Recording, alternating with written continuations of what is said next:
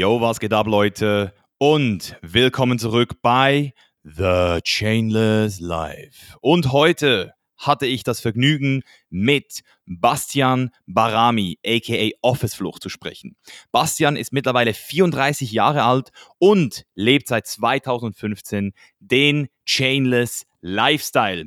Und deswegen hat es mich besonders gefreut, ihn heute hier auseinandernehmen zu dürfen. Und zwar in verschiedensten Bereichen. Wir reden unter anderem natürlich über sein Airbnb-Konzept, wie er es nicht nur geschafft hat, finanziell unabhängig auf der ganzen Welt zu leben, sondern auch wirklich an mehreren Orten dieser Welt zu Hause zu sein. Wie er das Ganze dann schlussendlich auch in einen Online-Kurs verwandelt hat, wie er aus der Scheiße gekommen ist mit über 20.000 Euro Konsumschulden und als Versuchskaninchen für Medikamente. Wenn das mal nicht eine krasse Story ist, also von daher, Leute, kann ich euch jetzt schon mal garantieren, das wird ein richtig fettes Ding. Freut euch und ich würde sagen, wir legen direkt los mit der Folge. Viel Spaß. So, Bastian, herzlich willkommen hier auf dem Podcast. Vielen Dank, Micha. Freut mich extrem dabei zu sein, Mann. Ja, Mann, mich auch. Ich bin extrem pumped, weil ich habe jetzt in den letzten Tagen mich mal ein bisschen mehr mit einer Person beschäftigt. Nicht zu viel, weil sonst habe ich ja keine Fragen mehr. Aber einfach mal so ein bisschen zu sehen, dass, dass es so viele Leute gibt in der gleichen Szene eigentlich, die, die dieselben Werte teilen und trotzdem hast du noch nie von ihnen gehört und dann plötzlich, boom, hast du ihn hier. Und deine Story hat mich schon sehr, sehr, sehr fasziniert, weil so wie du das auch in, in deinem, du hast ja, wenn ich das richtig verstehe, hast du vor zwei Tagen vierjähriges Jubiläum gefeiert. Office Flucht. Genau, richtig, richtig. Ich habe äh, einen, Blog, einen, Blog, den ich betreibe seit vier Jahren, äh, wie du sagst, der, der heißt Office Flucht und äh, da geht es um unkonventionelle Arbeitsmodelle, um digitales Nomadentum, ähm, ja, ortsunabhängiges Unternehmertum und äh, dort versuche ich einfach anhand der verschiedenen Businessmodelle, die ich selber so ausprobiere und dokumentiere, ähm, den Leuten, die, die mir eben folgen, ja, einen alternativen Weg aufzuzeigen und klar zu machen, dass ein selbstbestimmtes Leben eigentlich für, für jeden, zumindest aus der westlichen Welt, halt erreichbar ist und das äh, ungeachtet des Backgrounds. Und äh, meine eigene Geschichte ist eigentlich das beste Beispiel für. Und äh, da sprechen wir ja heute sicherlich ein bisschen drüber. Auf jeden Fall, Mann. Das ist genau das, was ich, wo ich eigentlich auch einhaken will. Vielleicht nochmal ganz kurz, du bist jetzt gerade in Chiang Mai, gell? Genau, richtig. Was, was machst du gerade dort? Also wir sind eigentlich jetzt nicht mal so weit voneinander entfernt, aber was genau, was genau hat dich nach Chiang Mai verschlagen? Also ich bin seit äh, vier Jahren jetzt nur mehr ähm, ortsunabhängig unterwegs und mit der Zeit findet man dann doch heraus, ähm, selbst wenn man digitaler Nomade sein möchte und viel reisen möchte und gleichzeitig eben arbeitet, es bleibt schon relativ viel Produktivität auf der Strecke und man ist am Anfang sehr, sehr euphorisch und denkt so, ey, ich gehe raus in die Welt und ziehe mir das und das alles rein. Aber letzten Endes merkt man, dass dieses, es ist halt was anderes, ortsunabhängiger Unternehmer zu sein, als Backpacker zu sein. Ja, und dann mit der Zeit kristallisiert sich heraus, dass man doch eher so ein Prinzip von Multilokalität lebt, dass man so seine paar Lieblingsorte hat, an die man gerne zurückkehrt, wo man sich äh, auskennt, wo man weiß, wo das Gym um die Ecke ist, wo man ein paar Kontakte hat und sich einfach heimisch fühlt. Und äh, nach, nach dreieinhalb Jahren etwa ähm, des permanenten Reisens dachte ich mir, ich habe schon irgendwie wieder Bock auf eine eigene Homebase, aber ich wollte mich halt mhm. nicht an eine Location komplett binden. Und äh, so kam es dann halt, dass ich ähm, ja, mich dann entschieden habe, hier so ein bisschen äh, sesshaft zu werden. Also nicht permanent, aber ähm, dann halt hier ähm, auf Jahresbasis eine Wohnung gemietet habe. Das ist jetzt auch nicht die einzige geblieben, weil das Konzept von Multilokalität lässt sich dann natürlich sehr, sehr gut fahren, wenn man jetzt an verschiedenen Orten eben sich Homebases aufbaut. Und das, was ich momentan eben mache und was ich eben auch meiner, meiner ähm, Leserschaft äh, zeige, ist quasi, wie ich mittels Airbnb halt schaffe, mir multiple Homebases auf der Welt aufzubauen, die mir ja, ein sehr, sehr gutes Einkommen generieren und das ohne, dass ich selbst vor Ort sein muss, weil sich das Ganze mittlerweile, es gibt halt mittlerweile um das Konzept von Short-Term-Rentals so ein ganzes Ökosystem an Tools und Dienstleistungen, die es halt möglich machen, das komplette Ding ortsunabhängig zu betreiben. Und Chiang Mai ist also ein Ort, an dem ich mich einfach sehr, sehr wohl fühle, der relativ gechillt ist, aber trotzdem so die, die Vorteile einer Stadt äh, und der Convenience, die, die Thailand eben so zu bieten hat, mit sich bringt. Und äh, habe jetzt auch vorgestern hier ein größeres Haus unterzeichnet, wo ich in zwei Wochen rein kann. Ähm, und äh, ja, uh, stepping it up a little bit. Geil. Was heißt, was heißt größeres Haus? Was, was ist äh, quadratmetermäßig? Ähm, das sind knapp 200 Meter Wohnfläche, äh, 200 Quadratmeter Wohnfläche und 400 Quadratmeter äh, Gelände mit Pool und oh, großen Garten und sowas, ja. Ja, Mann, geil. Ja, ich, ich, ich habe Chiang Mai schon ein paar Mal im Auge gehabt, weil ich, mhm. ich, ich weiß nicht, ob du Passport Heavy kennst. Ja, ja, klar, so Jabril. Ja, Jabril, genau. Das ist ein guter Homie von uns und der, ähm, der hat eben auch über Chiang Mai mal so, eine, so, eine, so ein Video gemacht und da habe ich gedacht, boah, hey, das sieht ein bisschen aus wie Bali, nur halt Thailand und sieht ja. sehr interessant aus. Aber, aber was ich mir dann immer habe sagen lassen, ich weiß nicht, wie du dazu stehst, ist, es ist dort ultra schlecht ist von der Luft, also auch so von der Gesundheit her, dass da viele Felder immer abgebrannt werden und dass dadurch auch die, die Verschmutzung in der Luft sehr extrem ist. Wie siehst du ja, das? das? Das ist einmal im Jahr, also das ist die sogenannte Burning Season hier, insbesondere die ganzen Farmer so in Myanmar, die verbrennen halt so ihre Crops, also die Felder, um, um halt wieder neu anbauen zu können. Ähm, und es ist eben mhm. auch sehr heiß, deshalb äh, kommt es dann äh, einmal im Jahr dann halt auch so ein bisschen so zu, zu Waldbränden und dergleichen. Und ähm, nun ist es natürlich so, dass in Thailand man jetzt auch keine Katalysatorpflicht hat und sowas. Deshalb, das, das eine kommt halt irgendwie zum anderen und dann hat man so für zwei bis drei Monate hier schon so ein bisschen schlechte Luft. Aber das Tolle halt an Thailand ist eben, dass man äh, jederzeit für, für 30 Euro irgendwie mit Air Asia auf eine Insel fliegen kann, wenn man da jetzt keinen Bock drauf hat. Und den Rest ja. des Jahres ist es halt echt äh, ziemlich nice hier. Also mir gefällt es hier sehr, sehr gut. Okay, was würdest du so, was sticht so raus in Chiang Mai, was man in anderen Orten von Thailand nicht kriegt oder, oder besser in Chiang Mai ist? Mhm. Also zum einen natürlich ist es ähm, so einer der, der Nomad-Hotspots weltweit, also wahrscheinlich der bekannteste. Ne? Und deshalb findet man hier eben auch unglaublich viele gleichgesinnte Leute. Ähm, unglaublich tolle Kaffeekultur. Also wenn man jetzt nicht immer gerne nur von zu Hause aus arbeitet oder nur in, in Coworking Spaces, dann hat man hier einfach ähm, selbst in Kolumbien, wo ich äh, eine Zeit lang in Medellin war, selbst dort, wo der Kaffee eigentlich noch viel, viel besser sein sollte, hat man nicht so diese ausgeprägte, äh, gechillte Kaffeekultur und ähm, ja, das ist total krass, Mann. Und was ich hier Jetzt machst du mich mega, neugierig. und was ich mega schön finde hier im Vergleich jetzt zum Beispiel zu Bangkok, also ich liebe Bangkok, muss ich sagen. Bangkok ist einfach Metropolis. Es gibt einfach nichts, was es nicht gibt. Und wenn ich jetzt irgendwie um 1 Uhr früh sage, ich habe jetzt Bock auf, äh, keine Ahnung, peruanisches Essen, I'm gonna get it. Ne? Es gibt einfach nichts, was es nicht gibt in Bangkok.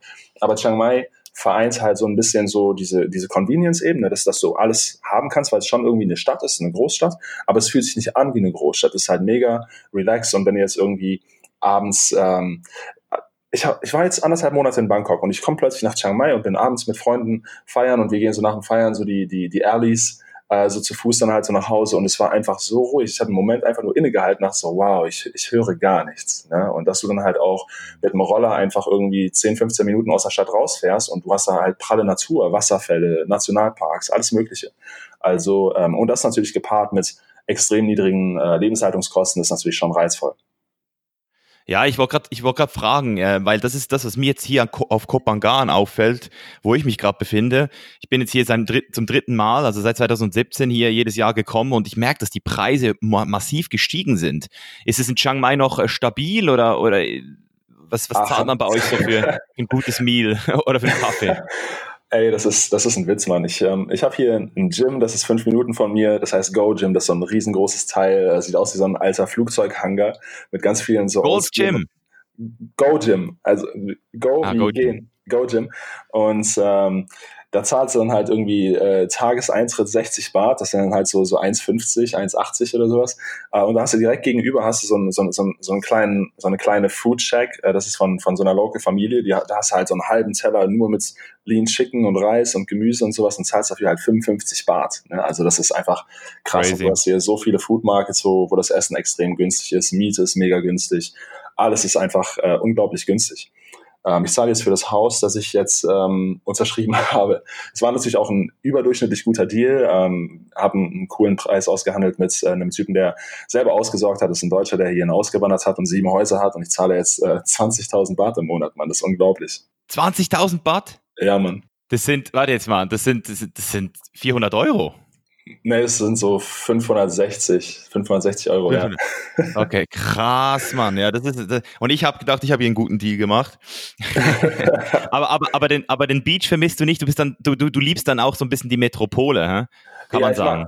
Also ich meine, ich bin, ich bin schon gerne am Beach, aber ich muss sagen, irgendwie, ähm, also ich verbringe halt viel Zeit am Laptop. Ne? Und das Ding ist halt, dass ja. Äh, so dieser ganze Beach-Vibe, der, der, oder Island-Vibe, ich war jetzt zuletzt auf Koh Chang ähm, was mir sehr, sehr mhm. gut gefallen hat, aber ich kann da einfach nicht so, ich mag an Städten, dass sie so, so, so, einen gewissen Grundpace haben, der dich nie so zu ja. 100% zur Ruhe kommen lässt, so dass du dann halt wirklich permanent irgendwie äh, am, am Tun bist. Ne? Ich liebe das. Ja, du, und, ähm, du hast wenn ich jetzt irgendwie eine Auszeit brauche.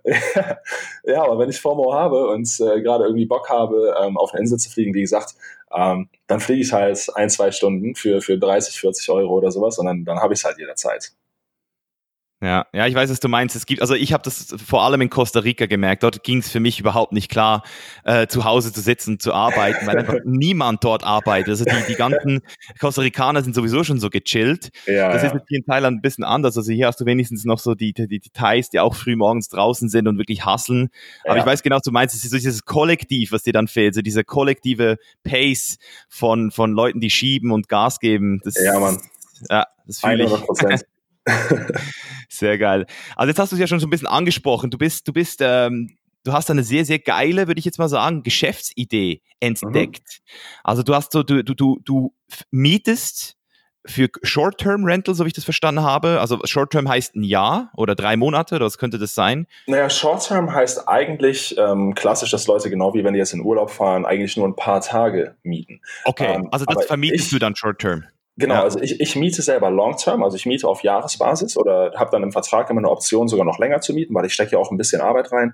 Aber also um, um das Ganze nochmal ähm, grob zu erklären, ähm, ich miete quasi Objekte an. Ich muss sie weder besitzen, noch muss ich die kaufen und vermiete diese halt unter. Natürlich auch immer mit der Erlaubnis des Untervermieters, was ähm, außerhalb Europas auch ähm, in der Regel sehr, sehr simpel ist. Ich habe zwar auch viele Leute, denen ich das beibringe, die das halt in Deutschland machen und in anderen europäischen Ländern, aber ähm, die Leute in Europa sind halt in der Regel immer so ein bisschen skeptischer oder, oder haben irgendwie Angst, dass ihnen niemand was wegnehmen will oder sowas. Und hier hingegen in, in Asien, wenn ich jetzt sage, ich würde gern, ähm, also zum ersten, ich renne natürlich nicht äh, mit der Haus ins Tür, oder ich falle nicht mit der Haus ins Tür und sage, hey, ich würde gerne dein, dein Haus mieten, um damit sich jetzt voll Kohle zu machen oder sowas, weil dann fühlen sich die Leute natürlich irgendwie veräppelt und denken sich, hey, der denkt, der ist schlauer als ich und ähm, das, das mag natürlich keiner. Ne? Und deshalb, was ja. ich mache, ist, ich erkläre halt, dass ich international arbeite und dass ich gerne, um doppelte Lebenshalt Lebenshaltungskosten zu vermeiden, die äh, grundsätzliche Erlaubnis haben wollen würde, das Objekt halt untervermieten zu können, während ich selbst nicht da bin. Und das ist ja auch wahr. Ich wohne selber in den Apartments auch einige Monate pro Jahr und vermiete diese aber halt stark gewinnbringend für das drei- bis vierfache pro Monat, wie ich halt äh, Miete zahle.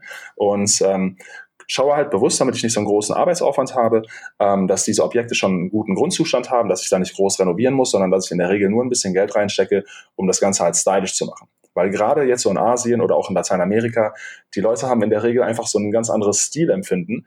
Aber die Leute, die gutes Geld bezahlen für Short-Term-Rentals, also für Airbnbs oder wenn ich jetzt über Booking.com, das muss ja gar nicht nur rein Airbnb sein. Wenn ich eine Wohnung habe, kann ich die ja überall inserieren. Ähm, und es gibt mittlerweile auch ähm, Tools, die dir ermöglichen, auf verschiedenen Plattformen das Ganze halt äh, zu, zu promoten oder zu inserieren. Und ähm, im Hintergrund wird dann sogar der Kalender zwischen den Plattformen ähm, synchronisiert und so, dass es dann nicht zu Überschneidungen kommt und dergleichen. Wow.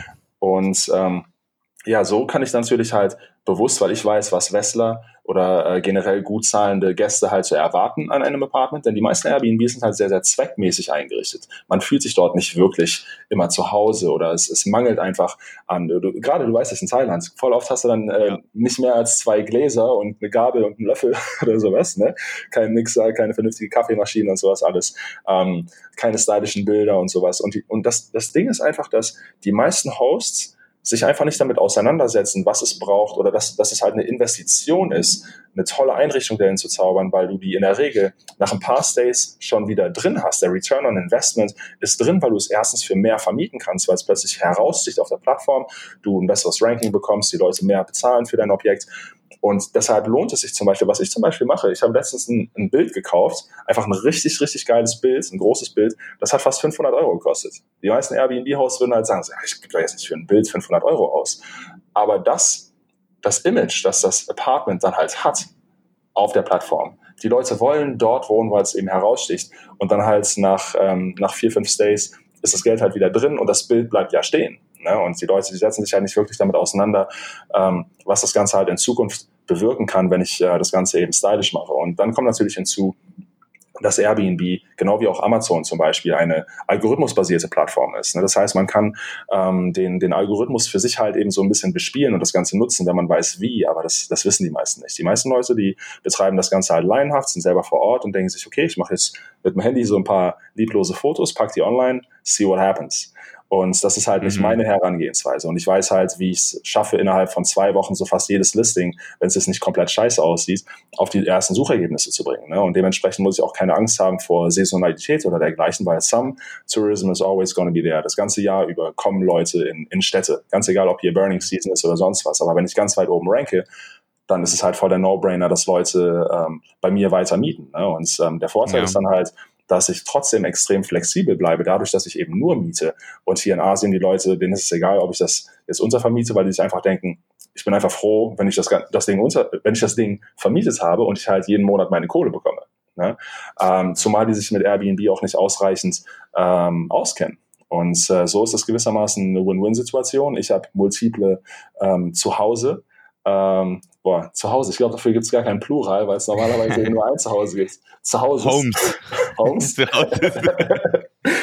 ja, und, Wohnungen, ähm, oder? Einfach Wohnungen. diverse Wohnungen auf der ganzen Diver Welt. diverse Wohnungen. Und dann hast du einfach den Schlüssel und machst die Tür auf und fühlst dich eben auch wirklich wieder zu Hause. Und der, der Vorteil daran, äh, dabei ist noch, also neben dem Verdienstpotenzial, das du hast, ähm, und ich habe das, hab das jetzt mittlerweile über 1000 Leuten beigebracht. Also ich habe ja einen Kurs zu der ganzen Thematik gemacht, wo ich anhand des ersten Apartments, das ich hier in Chiang Mai aufgemacht habe, ähm, jeden Schritt, ich hatte einen Videographer angestellt für, für sieben Monate letztes Jahr, der mit mir um die Welt gereist ist. Und der hat das Ganze dann halt dokumentiert. Also wirklich von der Wohnungssuche, Unterschrift auf den Mietvertrag, shoppen gehen, so quasi wie ein Blog.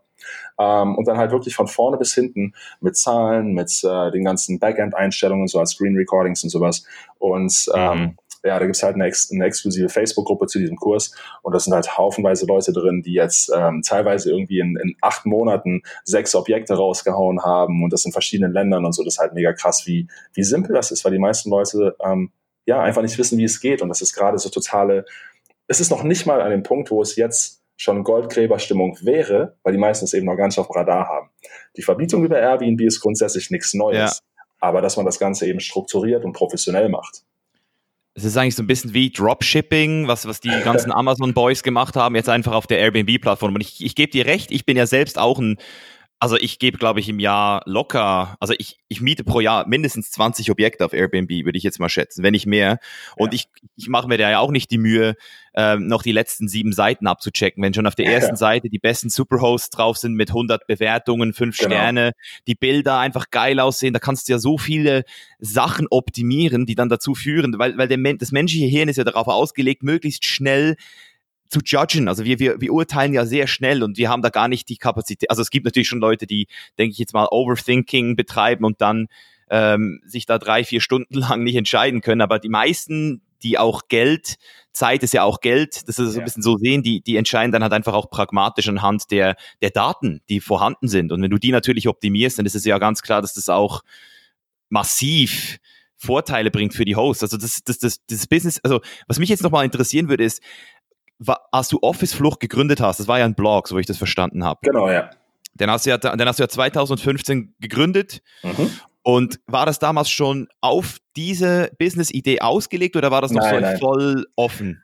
Nee, das war ganz anders. Also ich habe ähm, damals, also ich habe ähm, mit 30 zum zweiten Mal die Uni geschmissen, also ist gerade mal vier Jahre her, war nur gelernter Hotelfachmann, hatte... Ähm, Jetzt bist du 34. Ja, 34. Ich hatte ja. knapp 20.000 Euro Konsumschulden. Ich habe ähm, damals ähm, relativ, also sehr viel und sehr hoch Basketball gespielt. Und äh, dann hatte ich eine vorbeugende Knieop äh, Knieoperation, äh, die mir ein Arzt aufgeschwatzt hat im letzten Jahr meiner Hotelfachausbildung. Und ähm, das ist total schief gegangen. Ich hatte eine Infektion im Gelenk, die hat den ganzen Knorpel zerfressen. Mittlerweile habe ich aufgrund der ersten unnötigen vorbeugenden Operation habe ich acht Knieoperationen, eine Hüftoperation, eine Schulteroperation und äh, kann halt einfach nicht mehr so richtig im, im, im Stehen und hin und her laufend arbeiten. Und dann war ich einfach so abgefuckt mit meinem Leben, so dass das einfach der Drive so groß war, da herauszubrechen. Und dann bin ich halt wirklich über Zufälle, also erstmal googelt man halt wie ganz viele andere Leute ganz banal so, hey, wie werde ich reich oder wie verdiene ich Geld im Internet. Ne? und dann kommst du halt über ganz viele Bauernfänger natürlich und ähm, früher oder später äh, kam ich dann über einen Blog, ich glaube, das war selbstständig im Netz von Per Wandinger, das ist so ein Urgestein des Online-Arbeitens. Ähm, ist keine sonderlich schöne Seite und auch nicht cool geschrieben und so, aber er weiß auf jeden Fall, wovon er redet. Und der hat halt in seiner Sidebar so diese Buchempfehlung Timothy Ferris die, die Vier-Stunden-Woche. Ne? Und das ist halt so Klassiker. für ganz viele Leute so ein, so ein Auslöser, weil der einfach ähm, so manche Glaubenssätze, manche limitierten Glaubenssätze komplett auf den Kopf stellt. Und das war primär das Konzept von Geoarbitrage. Ne? Und Geoarbitrage bedeutet ja einfach nur, dass ich in einer starken Währung mein Geld verdiene und es anderswo ausgebe, wo ich mehr davon habe. Also gewissermaßen relatives Einkommen. Ne? 5.000 Dollar in Manhattan, lebe ich am Existenzminimum, 5.000 Dollar auf Kopangan, geht es mir verdammt gut. Ne? Und es ist gewissermaßen einfach nur eine individuell angewandte Globalisierung. Und dieses Konzept, das war dann irgendwie so, so einleuchtend. Ja klar, so warum kommt man da nicht selber drauf? Ne? Und mhm. über Geo-Arbitrage kam ich dann eben auf digitale Nomaden und ich wollte halt schon immer Reisen und Arbeiten kombinieren, weshalb ich eben auch Hotelfach gelernt habe. Nur, dass es ein beschissener Job ist mit scheiß Arbeitszeiten und scheiß Gehalt. Und ähm, dann habe ich halt so viel ähm, so viel Passion da reingesteckt, alles über ortsunabhängiges Arbeiten irgendwie mir anzueignen und diesen ganzen Leuten zu folgen, die das schon gelebt haben. Und dann mhm. habe ich halt gedacht, okay, das, das Thema begeistert, begeistert mich so sehr. Nichts seit Basketball mir genommen wurde, hat mich so begeistert. Und ähm, dann habe ich halt gesagt, okay, ich muss den Leuten irgendwie davon erzählen, von dieser Möglichkeit, noch bevor ich eigentlich selber Geld online verdient habe, weil alle, die immer erst erzählen, ja, starte mal einen Blog und so, machst ein E-Book, äh, passives Einkommen, bis du tot bist, ist dann ja automatisiert und natürlich ist es nicht so einfach. Aber ich habe dann halt quasi naiv auf diese Art und Weise Office-Luft gestartet und dann ähm, hatte irgendein amerikanischer Blogger was erzählt von der Online-Kursplattform Udemy und 2015 kannte die in Deutschland fast keiner. Da gab es doch gar keine deutschsprachigen Kurse, ne? wie schnell sich das alles ändern kann. Und dann habe ich halt für, die haben ja immer diese Promotions, wo ein Kurs irgendwie einen Zehner kostet. Damals ja, die, die können ja dann, die können ja deinen Kurs brutal discounten, wenn sie wollen. Das ist ja der ja, Deal bei Udemy, dass sie, ja, dass sie genau. deinen Preis sozusagen droppen können. Ja, ja, genau. Aber als, aus, aus Konsumentenperspektive ist es ja natürlich praktisch. Ich wusste nur damals nicht, dass, äh, dass sie eigentlich jeden Monat diese Promotions raushauen oder eigentlich sogar permanent, je nachdem, wann man das aufruft. Und dann habe ich halt echt irgendwie 30 Kurse zu verschiedensten Themen gekauft. Hauptsache, man konnte es vom Laptop aus machen. Ne? Ähm, und habe dann halt einfach, einfach verschiedene Dinge ausprobiert, weil alles war spannend, alles war Neuland. Und das ist Ding, das ist diese Misconception von den meisten Leuten, die, die, die du kriegst ja sicherlich genauso wie ich täglich Nachrichten von Leuten, die sagen, oh, ich, was, was für ein Leben hast, ich will das auch, aber ich weiß nicht, wo ich anfangen soll und dies und das. Weil die Leute halt immer promoten, finde deine Leidenschaft und mach sie zum Beruf. Ja. Und ich finde, das ist, das ist heiße Luft, das ist Bullshit. Weil erstens, es ist zwar geil, wenn du eine Leidenschaft hast, die du zu einem Beruf machen kannst, aber nicht jede Leidenschaft eignet sich dafür, sie zu, zu einem Business zu machen. Und viele Leute lassen auch außer Acht, dass wenn so Business-Stolpersteine kommen, dass man sich eben auch ganz schnell so seine Passion irgendwie kaputt machen kann. Und ich finde es halt viel, viel cooler, ein Business zu haben, das dir erlaubt, so deine Passion zu leben. Und für mich ist das eben äh, ortsunabhängig ähm, zu, zu, arbeiten und zu, und, und, zu reisen. Ja, und deshalb baue ich mir dann halt etwas auf, das mir das ermöglicht. Ich habe dann halt ähm, diese verschiedenen Kurse mir reingezogen, um einfach erstmal zu schauen, so was, was gibt's denn da draußen? Wenn ich nicht weiß, was es gibt, woher soll ich wissen, was ich machen möchte? Und dann war einer der ersten Kurse glücklicherweise, die ich gemacht habe zum Thema Amazon FBA. Das ist sicherlich mittlerweile vielen Leuten ein Begriff. Und ich war in Deutschland der allererste, der über Amazon FBA öffentlich geschrieben hat. Und das hat eine ziemliche Welle ausgelöst. Und ich bin viel auf Konferenzen gewesen, habe darüber gesprochen, war im Fernsehen, Radio, äh, alles Mögliche, habe viele Workshops gegeben in ganz Deutschland. Und äh, das hat natürlich dann ähm, also ich habe erstmal selber ähm, das Business betrieben und habe dann halt auch einfach irgendetwas verkaufen wollen. Ich hatte eine eigene Haustierbrand, wo ich Hundeleien und Halsbänder und sowas verkauft habe. Ich habe nicht mal einen Hund, mhm. ne, aber es war einfach, ähm, es war einfach notwendig, äh, so etwas zu machen, um ja den Lifestyle zu, zu erleben zu können, den ich eben haben wollte. Und äh, nach etwa drei Jahren war da so für mich ein bisschen so die Luft raus. Da hatte ich dann einfach keine keine große Lust mehr auf äh, auf E-Commerce und ähm, habe dann einfach ja äh, neuen mhm. Weg eingeschlagen. Ich bin auf der mhm. no Nomad Cruise gewesen. Das ist ähm, so eine schwimmende digitale ah, Konferenz, nice. sag ich mal. Da war ich viermal jetzt schon. Das ist eine Transatlantik-Kreuzfahrt gewissermaßen. Ähm, also sind so je nachdem, welche Cruise es ist, so drei bis 500 Leute, die alle ortsunabhängig arbeiten oder ambitioniert sind, das zu tun, mit jeder Menge Workshops und, und Talks und dergleichen. Und da habe ich einen Ami kennengelernt, ähm, der Airbnb relativ äh, erfolgreich in den USA betrieben hat, aber eben nur in den USA. Und der hat nicht viel von Automatisierung und dergleichen gesprochen, aber der hat halt erzählt, dass er innerhalb von anderthalb Jahren von, von einem Objekt rein aus dem Cashflow auf 20 Objekte gekommen ist. Und ich dachte so, what the fuck? Wow. Und, und dann saß ich hinterher in Panama und ähm, habe dann halt so irgendwie mit diesen Gedanken weitergesponnen, weil ich halt wirklich das Gefühl hatte, ich will wieder irgendwo wohnen und dachte mir so, fuck it, ich probiere es jetzt einfach aus, das nicht nur in einem Land zu machen, sondern international. Ähm, und habe dann halt so einfach so voll gedeepdived in diese ganze Thematik und rausgefunden, was es alles für Tools gibt, die mir halt echt ermöglichen, dass ich da nicht mehr als eine Stunde pro Woche pro Objekt aufbringen muss. Und äh, okay. ja, the rest is history. Also Genau, also ich muss jetzt an diversen Stellen nochmal nachhaken, weil es mich jetzt gerade sehr interessiert. Also erstens, die, die, die, die Sache mit, der, mit deiner Ausbildung, die hast du ja nicht abgeschlossen, aber du hast sie ja, glaube ich, drei oder vier Jahre lang fast durchgezogen, oder nee, wie lange nee, nee, ich habe sie, ich hab sie tatsächlich abgeschlossen, aber ich musste im letzten Jahr, weil ich nicht mehr so die ganze Zeit durch die Gegend rennen konnte, ähm, dann im Letz-, das letzte Jahr war halt fast nur noch Theorie. Ich habe die Prüfungen mitgeschrieben und sowas. Hotelfach habe ich mhm. abgeschlossen. Okay, und was würdest du jetzt sagen, hat weil du sagst ja, die, der Job selbst, der da auf dich wartet, der, der ist Bullshit, der, der, der ist nicht ja. gut bezahlt, viel, viel Zeit, scheiß Arbeitszeiten. Aber würdest du sagen, dass die Uni dir trotzdem eine gewisse Systematik beim Verarbeiten deiner Informationen gebracht hat? Oder würdest du sagen, dass alles, was du danach gelernt hast über Udemy und über Nomad Cruise, über diesen äh, Kollegen aus den USA, dass dir das viel ja. mehr gebracht hat, als was du dort in diesen Jahren dort in der Uni gelernt hast? Wie würdest du das so gegenüberstellen? Mhm. Also, man muss dazu sagen, ich bin, ich bin selber nicht unbedingt immer der, der Organisator organisierteste äh, Typ gewesen. Und, Sind wir schon ähm, ja, und ich, das wurde mir auch leider in der Uni nicht so wirklich beigebracht oder vielleicht war ich nicht empfänglich dafür. Also ich muss sagen, für mich, ich habe zweimal studiert. Ich habe zweimal Lehramt studiert, einmal vor der Hotelfachausbildung, dann nach der Hotelfachausbildung, weil ich damals nach der Hotelfachausbildung zunächst noch dachte, äh, ja, wenn du jetzt noch mal aus deinem Leben was machen willst, musst du halt studieren gehen. Ne? Und dann kam das hinterher, dass ich merkte, so, boah, das ist überhaupt nicht die Richtung, in die ich gehen möchte. Und äh, ich muss sagen, ich hätte mir wirklich beide Studiengänge komplett sparen können. Also nichts von dem, was ich heute mache, ähm, wurde mir in der Uni beigebracht. Im Gegenteil, das ist ähm, so viel vom Lehrplan, wirkt einfach wie reine Schikane und Beschäftigungstherapie. Mhm. Und äh, ich habe erst vor zwei ja, Wochen habe ich einen Artikel rausgebracht, ähm, wo ich darauf eingehe, ob sich Studieren heute noch lohnt. Ähm, findet man auf dem Blog von, von officeflucht.de. Ähm, sehr, sehr viel gelesen worden schon in den, in den ersten zwei Tagen. Das Ding ist äh, auf jeden Fall sehr beliebt. Ähm, einfach nochmal, um andere Blickwinkel darauf zu geben, ob man heute noch studieren sollte. Aber das, was viele Leute zum Beispiel nicht wissen, ist, dass, ähm, also ist es natürlich klar, dass wir uns alle selber weiterbilden können ähm, durch durchs Internet und ähm, so Größen wie Jim Rohn haben schon damals gesagt, formal education will make you a living, self-education will make you a fortune. Ja, die Leute verlassen sich halt immer auf staatliche Institutionen, um, um eine Verdienstgrundlage ähm, geboten zu bekommen ne, und gehen, selben, äh, gehen selten halt in, in Eigeninitiative die Schritte. Und das Ding ist, jeder hat irgendwie eine Vorstellung davon, was er für ein Leben gerne leben würde. Ja?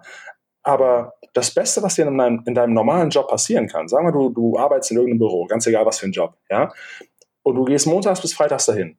Das Best-Case-Szenario ist, dass du eines Tages den Job deines Chefs hast, der vielleicht selbst in fucking Duisburg, ja, meinetwegen, den Flur runter in einem größeren Büro sitzt. Und das ist das Beste, was dabei rauskommen kann. Das heißt, wenn das nicht das Leben ist, was du willst, warum sitzt du dann da überhaupt? Ja, ich, ich glaube eben genau das ist der Punkt, der, der, wo, du, wo du vielleicht, ich weiß nicht, ob, ob, ob du es vielleicht anders gesehen hast, aber das, du hast ja gemeint, die Leute sollen äh, was finden, damit sie ihre Passion leben können. Aber was sich mir halt auffällt in der heutigen Welt, das ist auch mit den Leuten, mit denen ich mich beschäftige, über meinen YouTube-Channel, ist, die, die Leute stellen erstens mal immer die falschen Fragen. Sie stellen dir die Fragen über deinen Lifestyle, was du gerade machst, wie du es machst, statt, statt mal sich mit dem, mit den Denk, mit den Denkprozessen zu beschäftigen. Und was ich genau. daraus jetzt äh, rausgefunden habe, ist es, viele Leute nicht mal wissen, was sie wollen. Und das ist eigentlich so der Grund, wieso ich sage, doch, du musst zuerst mal schon ein bisschen Luft kriegen und deine Leidenschaften mal ergründen, weil wenn du, wenn du nonstop in diesem Hamsterrad bist und, und, und eben du gehst zur Arbeit, du, du, du machst dich für irgendwas ready, was irgendwann mal sein wird, äh, fangst jetzt schon an zu sparen oder ähm, Altersvorsorge, die, dieser, dieser ganze Stissel, den man dir in dein Hirn pumpt, in mhm. der Schule, in der Ausbildung, das, das führt dazu, dass du gar nicht mehr den Raum hast und schon mhm. gar keine Kapazität, überhaupt mal eine Leidenschaft an dich ranzulassen. Das heißt, das sind die Leute, die dann, wenn jemand mal sagt, hey, komm mal ins Yoga mit mir oder komm mal ins Gym, nee, Alter, ja. ich bin voll im Arsch oder hey, ich will nur noch abschalten jetzt, weißt ja. du? Und deswegen ist, ist, ist die, du, was, was ich zum Beispiel bei dir ultra geil finde, ist, dass du das Medium Blog immer noch so lebst, weil ich selbst, ich bin zum Beispiel jetzt durch das Buch auch erst aufs Schreiben gekommen. Ich mache es mhm. nicht selbst, ich mache es ich mach's über, mit einem Ghostwriter, aber ich schreibe selbst mindestens täglich zwei Seiten trotzdem, weil du ja dann immer noch deine Gedanken ordnen musst. Ja, und natürlich. wenn ich jetzt, aber wenn ich jetzt sehe, wie du diesen Blog schreibst, dann merke ich einfach, das ist dein fucking Medium, Mann. Das ist, das ist dein Ding. Du machst auch geile Videos auf, auf, auf Instagram, aber Danke, dieser. Blog, also der ist richtig, der ist richtig fresh. Und da muss es, wo hast du das gemerkt? Wo hast du gemerkt, dass das Schreiben dir liegt, dass du da einfach geil, du bist auch im Flow. Kannst mir nicht sagen, dass du da nicht im Flow bist, wenn du so einen Artikel rausballerst. Na, es war auch, es war auch etwas, was man, was man lernen musste. Ne? Also ich meine, wenn du vorher kein Schreiber bist, ge genau wie mit allen Dingen. Du willst Schreiber werden, dann musst du fucking schreiben. Ne? Und ähm, du, du, willst, du, du willst eine Keule werden, dann musst du halt fucking ins Gym gehen. So, das, ne? Also die Leute wollen halt immer alles zu schnell. Und ich habe halt drei Jahre den Blog Office Lucht betrieben, ähm, ohne dass er wirklich Geld abgeworfen hat, weil ich das auch nicht musste. Ich wollte das aus Passion machen und ähm, habe halt die, die Jahre dann halt mit Amazon, mit meinen eigenen Produkten halt selber Geld verdient. Und das, das war dann halt eben, ich habe mein Geld verdient, um meine Vision von, von ähm, viele Menschen inspirieren können ähm, und wirklich einen Impact zu haben, ähm, leben zu können oder auch finanzieren zu können. Ne? Und das Ding ist, am Anfang habe hab ich bestimmt teilweise zwei Wochen an einem Beitrag gesessen. Ne? Und jetzt ist es einfach so, Mhm. ich weiß, ich weiß, dass es in der Online-Welt unglaublich leicht ist, sich seinen Ruf kaputt zu machen. Es gibt so viele Online-Marketer da draußen, die wie, wie Marktschreier halt ständig irgendwas schnell rausballern und sowas. Und es ist vollkommen egal, ob du einmal die Woche oder zweimal die Woche oder einmal im Monat einen Artikel rausbringst. Wenn die Qualität stimmt, dann lieben die Leute das. Und ich, warum ich gerne schreibe, ähm, also erstens, ich finde es tatsächlich, auch wenn die Leute mir das nicht glauben, nicht so mega gern vor der Kamera, auch wenn ich jetzt so einen Kurs ähm, produziert habe und da habe ich echt brutal abgekotzt, jede Minute. Also Ich es war merk's. so eine harte Arbeit. Du, du, du bist einfach nicht, oder du, du machst es zwar gut mittlerweile, weil du es gelernt Mhm. hast, aber es ist so dein, es ist nicht dein Medium, oder? Ja. Weil du bist ja, glaube ich, auch eher, obwohl du eigentlich mittlerweile sehr gut sprichst, aber du bist, glaube ich, auch sehr gerne alleine und, und, und, und ordnest deine Gedanken auch sehr gerne, oder?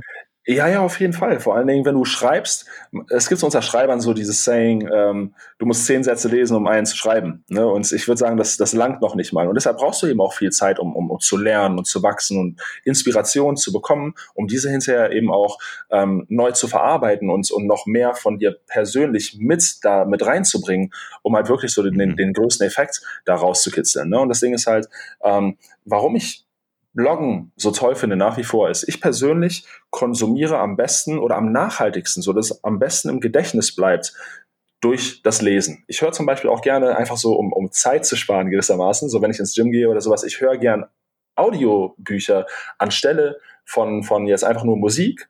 Einfach weil ich denke, Mhm. okay, ich nutze die Zeit dann produktiver, aber ich merke gleichzeitig, es bleibt bei mir nicht auf die gleiche Art und Weise hängen, wie wenn ich es lese. Ne? Und gerade ähm, bei all den Videos, die es mittlerweile gibt und die, die immer krasser produziert werden und sowas, das ist erstens ist natürlich voll der Aufwand, der da reingeht, aber es ist alles so schnelllebig, weil genauso wie bei Insta-Stories, die Leute erwarten halt, dass jeden Tag irgendwas Neues kommt. Ne? Und das ist dann halt beim Bloggen ähm, einfach nicht so. Und ich denke, dass, äh, dass es gut ist für die Leute, wenn die das halt auch immer wieder neu aufrufen können. Ne?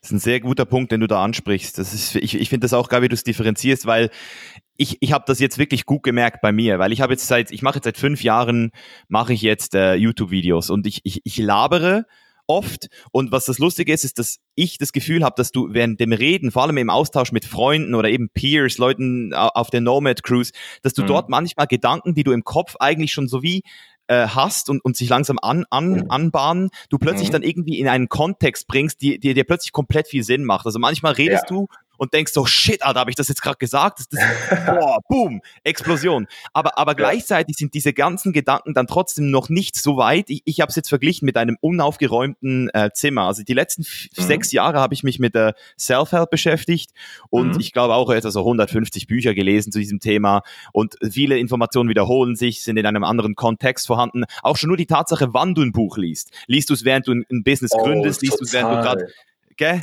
Also wenn Ja. du gerade so voll down bist oder so, dann, dann kann es zum Teil ein, ein geiles Buch dir gar nicht das bringen.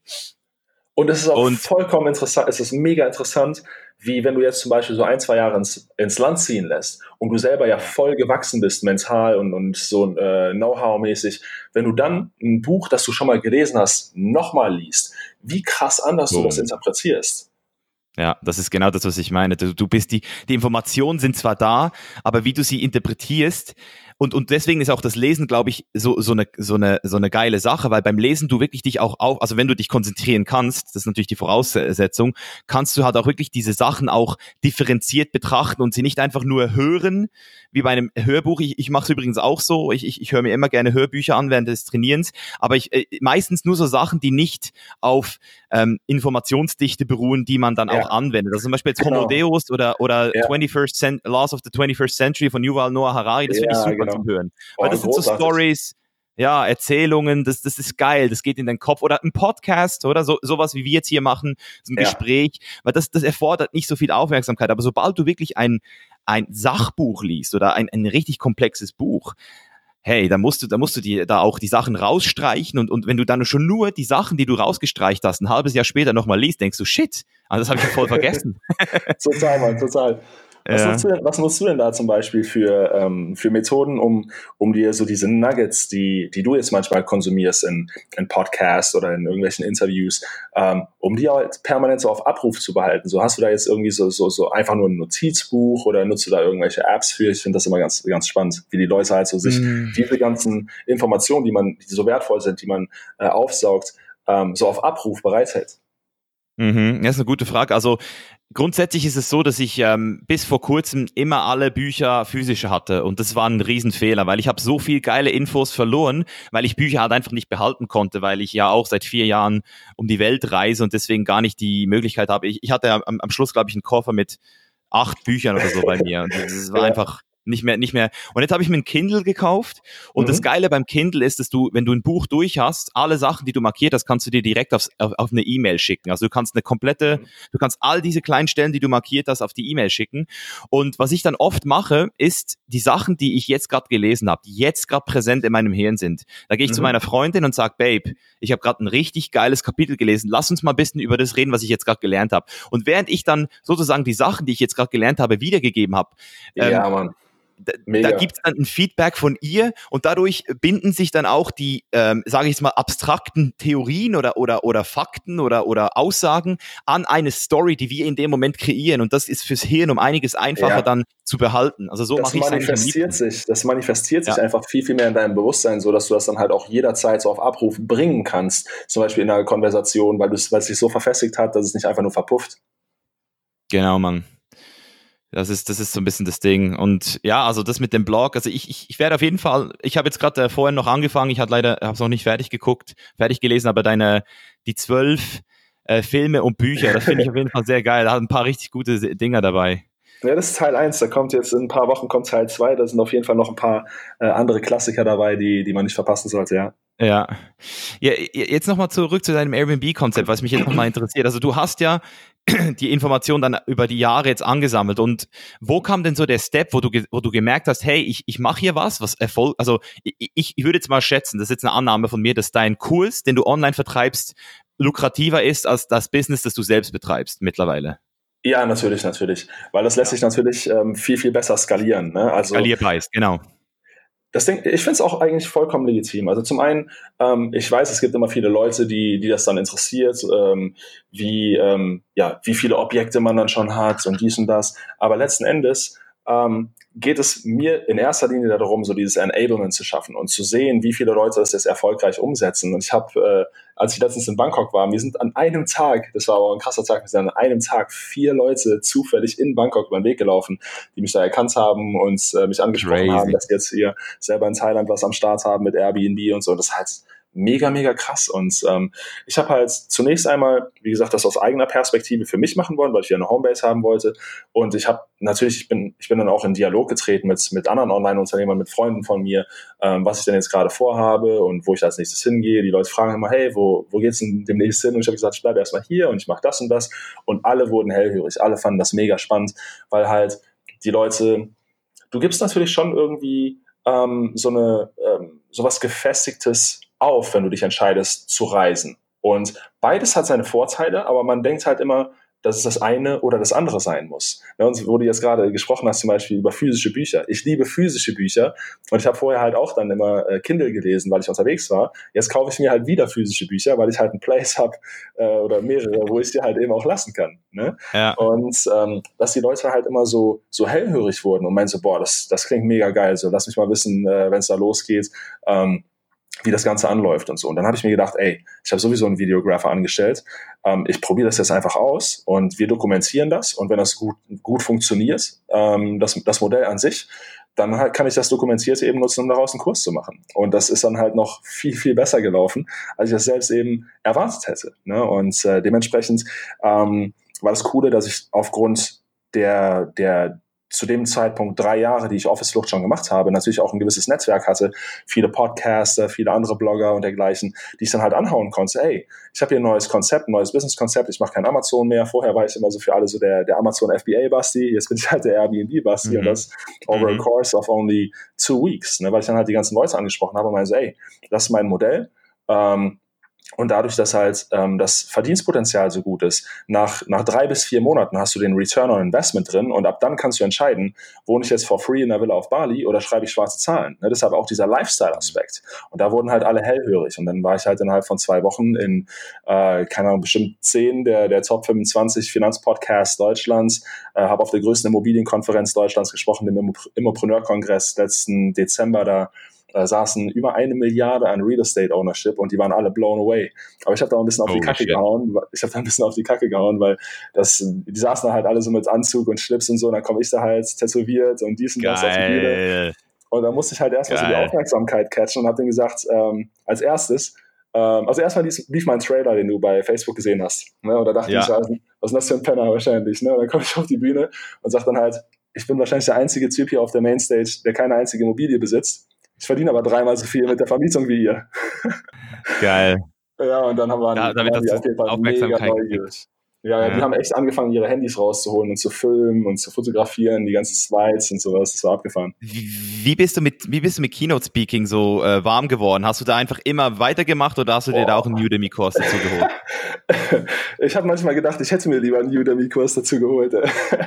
Aber ähm, das, war, das war wirklich so ganz äh, einfach nur Learning by Doing. Also ich hatte am Anfang mega, mega Schiss. Ich habe ähm, wenn ich in der Uni irgendwie vor fünf Leuten Referat halten musste, bin ich innerlich gestorben. Und dann war mein erster Talk vor 500 Leuten, das war 2016 auf der DNX Mainstage. Ähm, ja. Und da habe ich echt, man musste durch den Keller gehen, um Backstage zu kommen. Und ich habe echt auf dem, auf dem Weg durch den Keller, ey, ich habe ich war so nah am Wasser gebaut, ich war so emotional, ich habe richtig, richtig Schiss gehabt und dann war das einfach nur so wie auf Knopfdruck und dann habe ich halt den Talk abgeliefert und die Leute haben den gefeiert, aber ich war einfach noch wie in Trance, ich habe gar nicht gemerkt, dass sie geklatscht haben. Ich bin einfach direkt so, mein letzter Satz war gesprochen, ich bin von der Bühne runter, wieder in den Keller und habe ich dann 20 Minuten quasi im Keller versteckt in so einer Ecke gesetzt, weil ja. ich gar nicht einschätzen konnte, war es gut oder war es schlecht und ich habe, das war erstmal echt so, so voll panisch aber die Leute fanden es geil und dann, wenn du merkst, dass da eben das Feedback kommt und, und du so mehr äh, comfortable auf der Bühne wirst, weil du weißt, dass die, dass die Leute halt, die kommen ja dahin, um, um dich reden zu hören. Ne? Ja. Und dann mit der Zeit wirst du einfach, ja, ähm, fühlst du dich wohler auf der Bühne und ähm, musst dich halt immer wieder so diesem, diesem Gefühl aussetzen, aber es wird mit der Zeit halt besser und mittlerweile äh, mach es halt auch wirklich gern. Ja, also, also du, bist, du bist langsam in der Comfort Zone damit. Also du bist nicht mehr so komplett paralysiert, wenn du, wenn du, wenn du, wenn du rausgehst. Du hast mittlerweile so den Flow gefunden, du weißt, was, ja. was, was, was, kommen könnte. Ja. ja, man, also ich sag's dir ganz ehrlich, ich, ich, da, da, da bist du mir auf jeden Fall einiges voraus, weil ich, ich obwohl ich jetzt schon seit fünf Jahren Videos mache, ja. ich habe einfach das Gefühl, Keynote Speaking ist ein ganz anderes Beast. Ich habe ähm, 2016 gemacht, Mann. Ja, Alter, aber glaub mir, das war, das, das war der größte Fail meines Lebens, Echt? weil ich habe mich da, ich habe, ja, also ich weiß nicht, wieso dass das verdammte Video über zwei Millionen äh, Klicks gekriegt hat weiß es wirklich nicht. Ich, ich, ich kann es mir beim besten Willen nicht vorstellen, weil ich bin mit meiner Performance, wenn ich den, ich, ich habe das Video bis heute nicht geguckt. Ich, ich will das Video nicht sehen, weil das, das war so ein, das war so ein Abfuck, weil die haben dann äh, meinen Flipchart irgendwie äh, ähm, nicht, nicht, ähm, also ich, ich habe auf den Knopf gedrückt, weißt du, und es kam nicht das, was eigentlich kommen musste. Ah, und das shit. hat dann dazu geführt, das hat dann dazu geführt, dass ich, weißt du, das ist so, normalerweise labere ich einfach Freestyle. So mache ich es in den Videos. Also ich, ich bereite mich ein bisschen vor mit ein paar Bullet Points, äh, meint, meint ein paar so Mind Notes und that's it. Aber die ja. wollten halt von dir ein ganz klares Konzept, was du dort sagst, damit du da nicht ja, irgendwie was laberst, was die nicht wollen, was nicht in, den, in deren ihr Konzept passt. Und dann gehe ich da raus mit einer wirklich 15-minütigen vorbereiteten Speech, nicht in meiner Muttersprache und fange an zu labern und plötzlich in diesem einen Moment, wo ich eigentlich genau wusste, was jetzt kommt, kommt's nicht. Und ich war einfach mal so zehn Scheiße. Aber ich habe nur so in dieser Universitätshalle gestanden und die Boys und Girls angeguckt und gedacht, fuck. Dann habe ich es auch wirklich so gesagt. Ich so, ich so, fuck. Eigentlich hätte jetzt hier was kommen sollen, aber fuck, Leute. Und dann habe ich mich irgendwie wieder reingescaled. Aber das Ding ist, und das, wird, das wird mich jetzt nochmal wundern, darum habe ich das erzählt. Ich habe danach schon nochmal so ein paar Mal ein paar Keynotes rausgehauen und ich gehe natürlich jetzt auch wieder auf die Bühne. Ich habe auch ähm, den Markus Meurer hier jetzt gerade gestern noch, ähm, war ich noch mit ihm Abendessen von der DNX. Ich wollte eigentlich dieses Jahr schon kommen, aber es hat sich dann zeitlich nicht mehr ganz, hat es dann nicht mehr hingehauen. Also ja. ich, ich, ich habe da Bock, aber auch nur, weil ich weiß, dass ich kleinere Erfolgserlebnisse abgespeichert habe zu diesem Thema, mhm. weil ich immer wieder gutes Feedback gekriegt habe, so wie auch du, äh, in die Hände geklatscht. Oder das heißt, du hast positive Resonanz gekriegt. Jetzt gibt's aber Leute, die machen ihr ganzes Leben lang irgendwas und haben nie dieses Erfolgserlebnis. Und dadurch ist es für sie, und da äh, resignierst du jetzt vielleicht, wenn du, wenn du wieder zurückdenkst an deine 30, wo du ja vielleicht mhm. auch noch nicht wirklich so dieses Erfolgserlebnis hattest. Du hattest mhm. vorhin gesagt, der Pain war am Schluss so groß, dass mhm. du was machen musstest. Glaubst du, es geht nicht anders? Also glaubst du, es gibt nur dieser Pain, wenn du noch nie wirklich n, n, so einen richtig harten Erfolg mhm. hattest, auf den du zurückblicken kannst. Weil ich, ich habe zum Beispiel so ein Buch ähm, gelesen, das heißt Psycho Cybernetics. Da ja, redet er auch da redet er von diesem Moment, dass jeder schon mal die Schuhe gebunden hat. Mhm. Jeder hat sich doch schon mal die Schuhe gebunden und hat dieses erste Mal dieses Erfolgserlebnis gehabt. Aber das ist mhm. für mich so ein bisschen, das ist für mich ein bisschen zu trivial, als Erfolgserlebnis abzustempeln. Mhm. Deswegen, ja. wie würdest du, wie würdest du das bezeichnen bei dir? Also dieses Mindgame, wenn du was zum ersten ja. Mal machst, wo du noch ja. gar nicht, gar keine. Also zum einen, zum einen muss ich persönlich sagen, dass ich denke, ähm, die meisten Leute, die ich kenne zum Beispiel, die Leute, die wirklich einen richtigen Change in ihrem Life, äh, in ihrem Leben vollziehen können, ähm, diese diese Errungenschaften sind meistens ausgelöst oder der Drive ist meistens ausgelöst durch entweder extreme Frustration oder extreme Inspiration. Oder eine Kombination aus beidem. Ne? Aber es kann, es kann unabhängig voneinander sein. Es muss dir nichts Schlimmes widerfahren, aber du musst halt schon irgendwie sagen, das ist diese Vorstellung, die ich, die ich habe. Weil wenn du wirklich, du kannst ein Leben lang, wie du gerade sagst, du kannst ein Leben lang etwas machen, ohne große Erfolgserlebnisse zu, zu äh, erzielen weil du dann aber halt kein größeres Ziel hast. Du machst dann halt dein Leben lang einfach jeden Tag so die, die gleichen Dinge. Ne? Aber ich glaube, dass das Zielsetzung eben absolut essentiell ist. Und ähm, als ich ähm, mit Office Luft gestartet bin, äh, eins meiner, meiner Ziele, auch wenn es sehr, sehr niedrig gesetzt war, war damals, weil ich eben noch nicht äh, digitaler Nomade war und so, ich wollte auf der DNX mal einen Workshop geben. Das war mein kleines, das war mein kleinstes Geil. Aber erstes Ziel. Und das habe ich dann halt nach fünf Monaten gemacht. Und ich muss sagen, auch Markus zum Beispiel habe ich extrem viel zu verdanken, weil er mich halt immer wieder gechallenged hat. Er hat mich dann äh, gefragt, halt, ob ich einen Workshop machen will. Das nächste Mal hat er mich gefragt, ob ich auf die Mainstage will. Dann hat er mich gefragt, ob ich moderieren will, was ich letztes Jahr gemacht habe. Ne? Also es ist halt wichtig, solche Leute eben auch in seinem Umfeld zu haben, die Potenzial in einem sehen. Ähm, aber das Potenzial, Leute sehen kein Potenzial in dir, wenn sie nicht deinen Drive sehen. Ne? Und deshalb ist es eben wichtig, schon größere Ziele zu setzen. Aber ich finde es gut, so ähm, Zwischenetappenziele zu setzen. Weil wenn du jetzt, wenn dein Ziel von Anfang an und du bist noch broke, dein Ziel ist Millionär zu werden, dann wird das einfach, du, du wirst auf der Strecke, wenn du nicht so kleine Etappenziele setzt, wo du dann dir selbst kleine Erfolgserlebnisse ähm, beschaffen kannst, weil du sagst, okay, diese Etappe habe ich jetzt geschafft, ne? Dann ja. geht dir die Luft, dann geht dir einfach die Luft aus. Ne? Dann geht dir einfach die Luft aus und ich denke, dass, äh, dass das eben auch das Problem der meisten Leute ist, die dann halt sagen, ähm, unabhängig davon, was sie jetzt für ein Business betreiben, irgendwann einknicken, weil die sagen, ja, okay, war irgendwie alles zu hart und ich sehe ich seh nicht, wie ich wirklich vorankomme. Guck mal, Gary Vaynerchuk. Ne? Gary Vaynerchuk, der hat irgendwie äh, in den Zeiten, wo noch kein Schwanz YouTube-Videos geguckt hat, hatte dann halt gesagt, äh, okay, ich bringe das, das, äh, das, die Weinfirma, den Weinhandel von meiner Familie jetzt irgendwie auf die Map, indem ich jetzt einfach einen YouTube-Channel starte, den nenne ich Wine Library und rede jeden Tag über Wein, mache über jeden Wein. Tag ein Video. Und das hat er vier Jahre gemacht, ohne dass sich eine Sau dafür interessiert hat. Vier Jahre. Ohne sich auch selbst zu hinterfragen. Das ist das genau. Krasse. Vier Jahre, Mann. Das ist so krass. Jeden Tag. Also ich, ich, ich kenne niemanden, der da, der da mehr Drive oder also generell diese, diese ganze Passion, wenn du seine Videos guckst, das ist, das ist so contagious. Der, der, der zündet dich einfach an, wenn du ihm nur zuhörst. Das ist so krass. Ja. Und ähm, einfach so diese, dieser lange Atem. Das ist so essentiell. Ne? Guck mal, die Leute sehen jetzt, okay, boah, Basti, voll krass, vier Jahre, was, du, was du da so gemacht hast. Ähm, aber vier Jahre sind eigentlich nicht so eine extrem lange Zeit. Wenn du dann andere Leute triffst, die sagen, ähm, ja, ich habe ja nur noch irgendwie sieben Jahre zur Rente, ich mache das jetzt noch alles und sowas. Und ich denke so, boah, sieben Jahre, was oh du an einem, einem Jahr, was du an einem, einem Jahr machen kannst.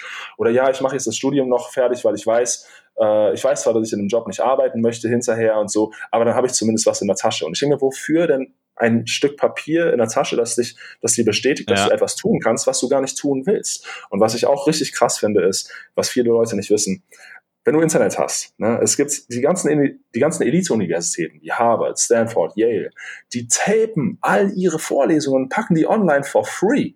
Das heißt, all die Leute, die hinterher 200.000 Dollar für ein, für ein äh, Harvard-Zeugnis bezahlen, ähm, dass sie nur dazu befähigt, hinterher für andere Leute zu arbeiten, das, ist, das soll die Elite sein?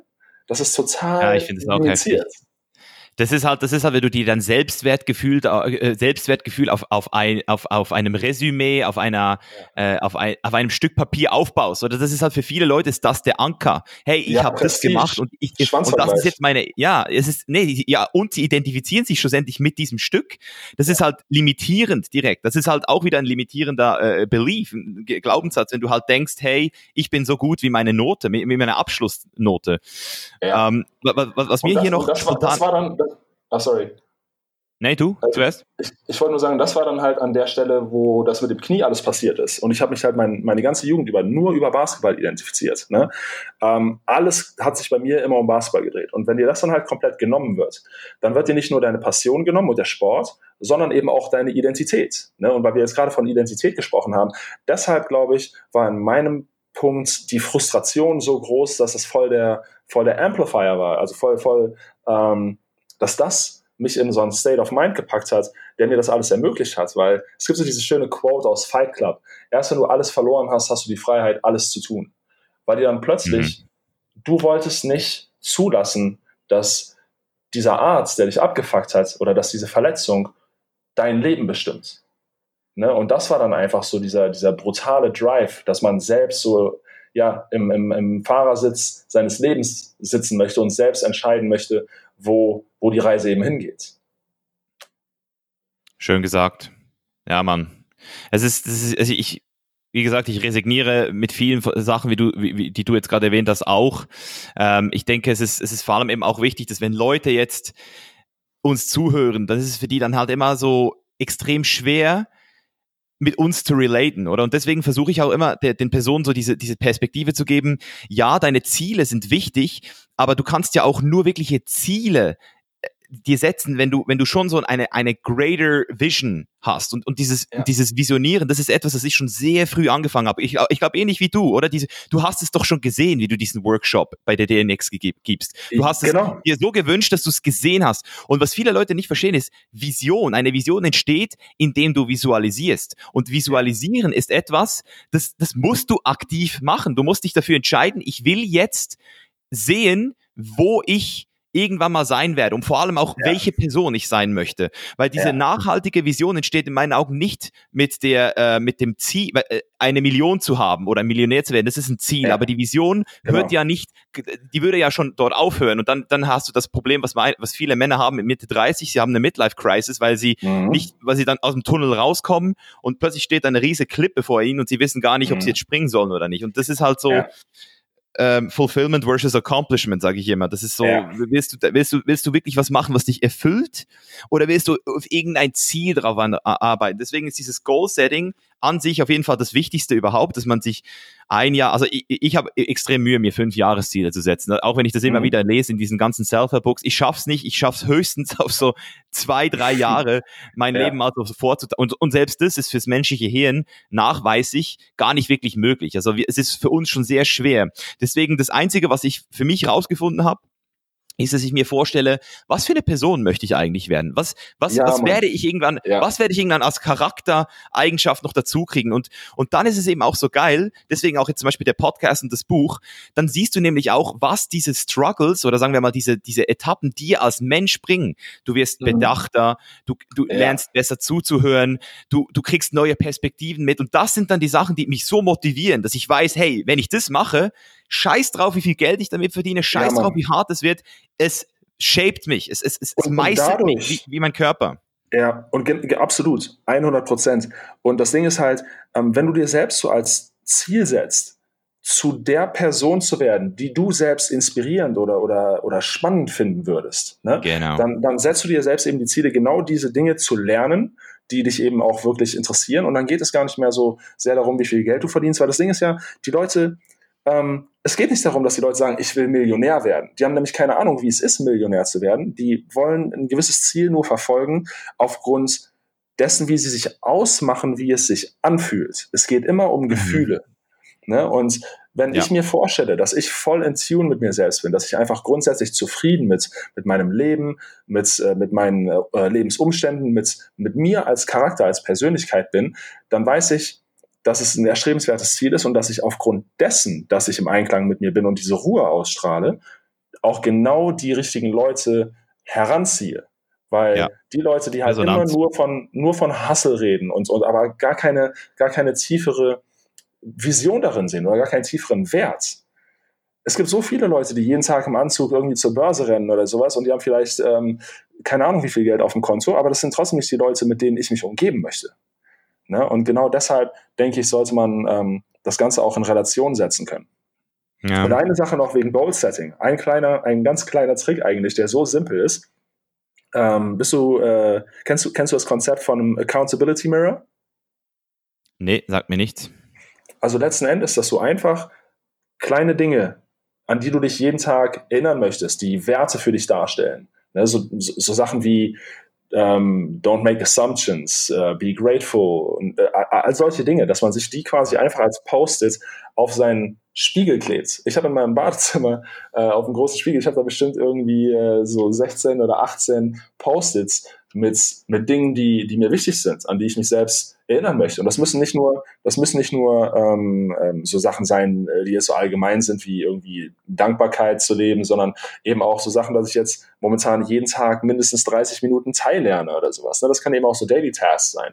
Aber das ist das Erste. Wenn du morgens pissen gehst und vor dem Spiegel stehst, siehst du mhm. ganz genau, was deine Ziele sind. Also sich die permanent einfach wieder ins Gedächtnis zu rufen. Ne? Ich denke, dass. Finde ähm, ich, find ich auch geil, ja. Ja. Finde ich auch eine ganz geile. Ich, ich journale sehr gerne morgens. Also ich habe so ein Daily Stoics und ein stoisches Philosophiebuch und ja.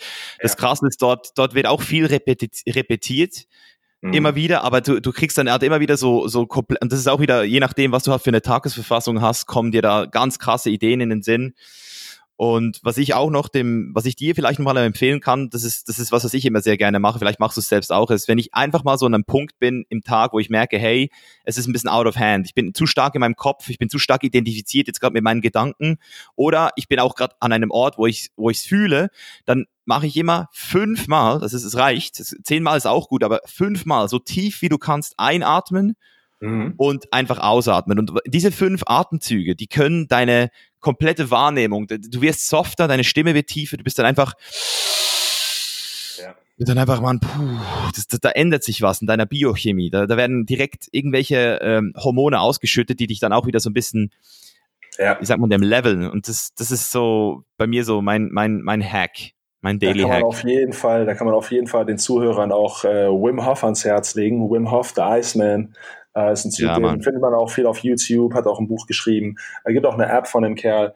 Ähm, und das ist unglaublich, was man halt rein mit Breathing Techniques auslösen kann. Es gibt da einen, einen Fall, ähm, er sagte, dass er nicht krank wird. Er ist irgendwie in Boxershorts durch die Antarktis gejoggt oder sowas. Und äh, ja, ja, dann hatte genau. er so diesen Claim halt, dass er nicht krank wird. Und die Leute haben gesagt, ah, das ist Bullshit. Du kannst ja jetzt nicht durch, äh, durch Atemtechniken halt selbst deine Körpertemperatur regulieren und alles Mögliche machen, um jetzt irgendwie bakterielle Erreger oder, oder ne, Krankheitserreger irgendwie fernzuhalten. Und dann haben die ihn in ein Krankenhaus gepackt, so stationär und haben dem wohl irgendwelche Erreger injiziert. Und er meinte, ich kann jetzt mit meinem Atem dagegen wirken, dass ich krank werde. Und diese, ja, das kann nicht sein. Ne? Und äh, irgendwie Grippeerreger oder sowas. Und dann ist er tatsächlich krank geworden. Und dann ging die davon aus, dass es irgendwie eine Anomalie ist bei ihm jetzt einfach rein äh, äh anatomisch oder veranlagungsmäßig. Und hat er gesagt, nee, das, äh, das kann ich jedem an einem Wochenende beibringen. So, ihr könnt die Leute aussuchen. Und dann hat er zehn Leute quasi äh, in einem Workshop gehabt übers Wochenende. Und dann lagen die hinterher alle zehn stationär und die haben genau das gleiche gemacht und kein einziger ist krank geworden, Mann. Ja, ich habe die Story auch schon gehört, Mann, aber ich schwör's dir, da bin, da bin ich, da bin ich halt, da bin ich halt mit meinem Left Brain immer so ein bisschen skeptisch auch bei solchen Anekdoten, weil ich will dann, ja. immer die Peer-Reviewed Science sehen dazu. Ja, weißt du, was, ja, weißt, was Peer-Reviewed. Science bedeutet? Das heißt, du kannst es schlussendlich auf eine, auf, auf, auf, ähm, auf uh, PubMed nachlesen und, und du siehst auch genau, was die gemacht haben, von wem das überwacht wurde und so. Und solange Ach, ich das nicht habe, da bin ich halt immer so, ja, weil das ist ja, das, ich komme ich komme ja aus dem Kraftsport, ich, ich habe, äh, ich, das ist ja mein Online-Produkt, ist sozusagen den Leuten den wissenschaftlichen Weg zum Muskelaufbau zu zeigen, weil es einfach so viel, viel einfacher ist, als das die meisten denken. Und wenn du halt die paar Sachen richtig machst, dann, dann läuft's. Und wenn du, wenn du da mal anfängst mit Muskelaufbau, dich da zu beschäftigen, dann, dann, dann wirst du merken, dass 99 Prozent von dem, was, was erzählt wird, verkauft wird, ja. Supplements, einfach richtiger Bullshit ist.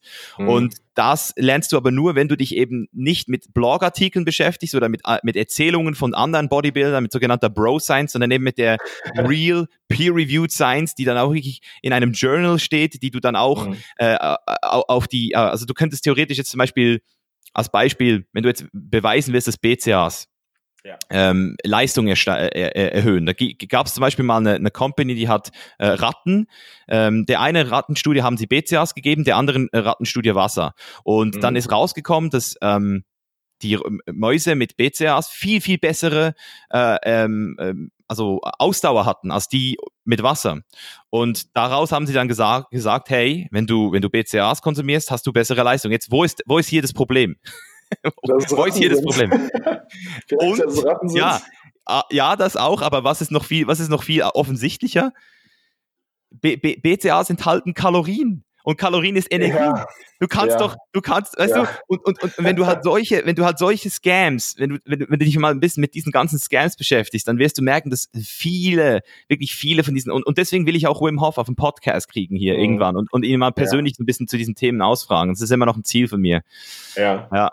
Ja, Mann. Aber ich finde Win Hof auch geil. Einfach als Mensch, weil er, weil es einfach fühlt. Das ist einfach er. Ja, er ist einfach so ein authentischer und, und einfach, Typ. Und einfach so unglaublich bodenständig wirkt. Ja. Der, der, gibt halt einen Scheiß drauf, ob den jetzt irgendwie Millionen Menschen weltweit abfeiern. Der, der wohnt halt immer noch so ja. in seinem kleinen Hausboot in Holland und äh, einfach Boot super, geiler super entspannter Typ.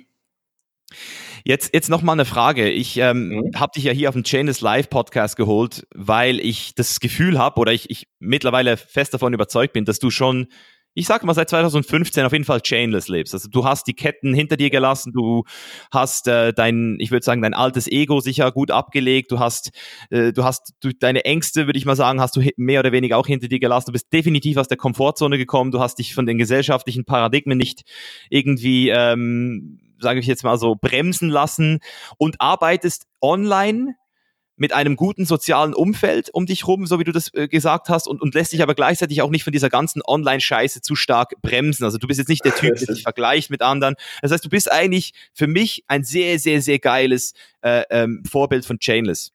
Und Vielen Dank, Mann. Ja, Mann, und, und, und deswegen will ich dich jetzt nochmal fragen, als, als, als Skeptiker und als jemand, der, äh, für, für mich hört sich das einfach noch alles so ein bisschen, ähm, wie soll ich dem sagen, ich, ich hätte jetzt noch so diese Zweifel, dass ich mir da nicht wieder eine Chain aufbrumme, wenn ich jetzt, dein, sagen wir mal, ich würde jetzt anfangen, das, was du mir jetzt hier gesagt hast, auch zu machen, weil ich sehe damit meine Kosten, die werden jährlich weniger und ich habe da, mhm. dabei sogar noch Crepes, wo ich meine Bücher wieder hinterlassen kann. Also wäre jetzt, wär jetzt, für mich, wäre jetzt für mich ultra geil. Also die Idee finde ich, finde ich richtig super. Was ich mich jetzt mhm. aber frage ist, also wie viele Wohnungen hast du jetzt? Hast du jetzt momentan? Ich selbst habe in meinem eigenen Portfolio, in dem ich wohne, selber nur drei, aber ich habe einige Partner, mit, wo ich als Kapitalgeber und Partner halt mit drin bin. Äh, da kann ich über die Summe nicht sprechen, aber es ist äh, größerer zweistelliger Bereich. Okay, gut. Das heißt, du hast so viele verschiedene Leute, mit denen du sozusagen Co-Investor bist. Du hast drei, genau. also ich finde ich finde drei auch schon auch schon gut. Wie wie ähm, wie, also wie stelle ich ich stelle mir das jetzt vom Aufwand her doch eigentlich äh, ziemlich heftig vor und du du musst ja dann auch so ein bisschen, also hast du noch ein Team, das du dabei hast, arbeitest du komplett selbstständig und wie viel Zeit nimmt das denn in Anspruch und und wenn du das jetzt dann auch verwaltest etc. Mhm. Das, das ist bei mir noch so ja. stelle ich mir alles noch so ein bisschen wie eine Chain vor, schon fast wieder. Also zum einen äh, muss man natürlich sagen, dass ähm, wenn ich jetzt an einem bestimmten Ort das wirklich als, man muss differenzieren, möchte ich mir Homebases aufbauen oder möchte ich das wirklich rein objektiv als Business betreiben? Ne? Weil ähm, es gibt zum Beispiel, sicherlich kennst du die Seite Nomad List, ähm, die eigentlich für digitale Nomaden gedacht ist, wo man halt schaut, äh, man kann halt verschiedene Städte weltweit abgleichen nach ähm, nach Lebenshaltungskosten, nach Internetgeschwindigkeit, Sicherheit, Pipapo, alles, was äh, für ortsunabhängige Unternehmer halt so wichtig ist. Aber was viele nicht wissen, es gibt da auch eine Rubrik, wo man Airbnb-Preise mit Local äh, Rent Prices ähm, vergleichen kann. Und wenn ich jetzt rein objektiv mm. vorgehe, dann könnte ich natürlich auch sagen, ich gehe jetzt nach Katowice in Polen und ähm, da gibt es ein Verhältnis von 38 zu 1. Ja? Ähm, dementsprechend könnte ich das natürlich auch einfach so betreiben. Mir persönlich, dadurch, dass ich eben mit dem Kurs auch sehr gut verdiene und auch noch andere Ein Einnahmequellen habe, geht es mir äh, primär darum, mir Homebases aufzubauen an den Orten, wo ich mich halt wirklich selbst wohlfühle und diese eben nur untervermiete, wenn ich selbst nicht da bin. Und dementsprechend ist es für mich Vielleicht ist es dann etwas zeitaufwendiger zu sagen, okay, ich gehe jetzt dahin und bin sehr, sehr perfektionistisch, wenn es darum geht, wie dieses Objekt aussieht, einfach weil es mir persönlich gefallen muss und nicht wie viele andere Airbnbs einfach nur zweckmäßig sein muss. Dann gucke ich halt schon echt ganz genau, was mir gefällt, wonach ich suche, was vielleicht normale Airbnb-Gäste auch nicht suchen.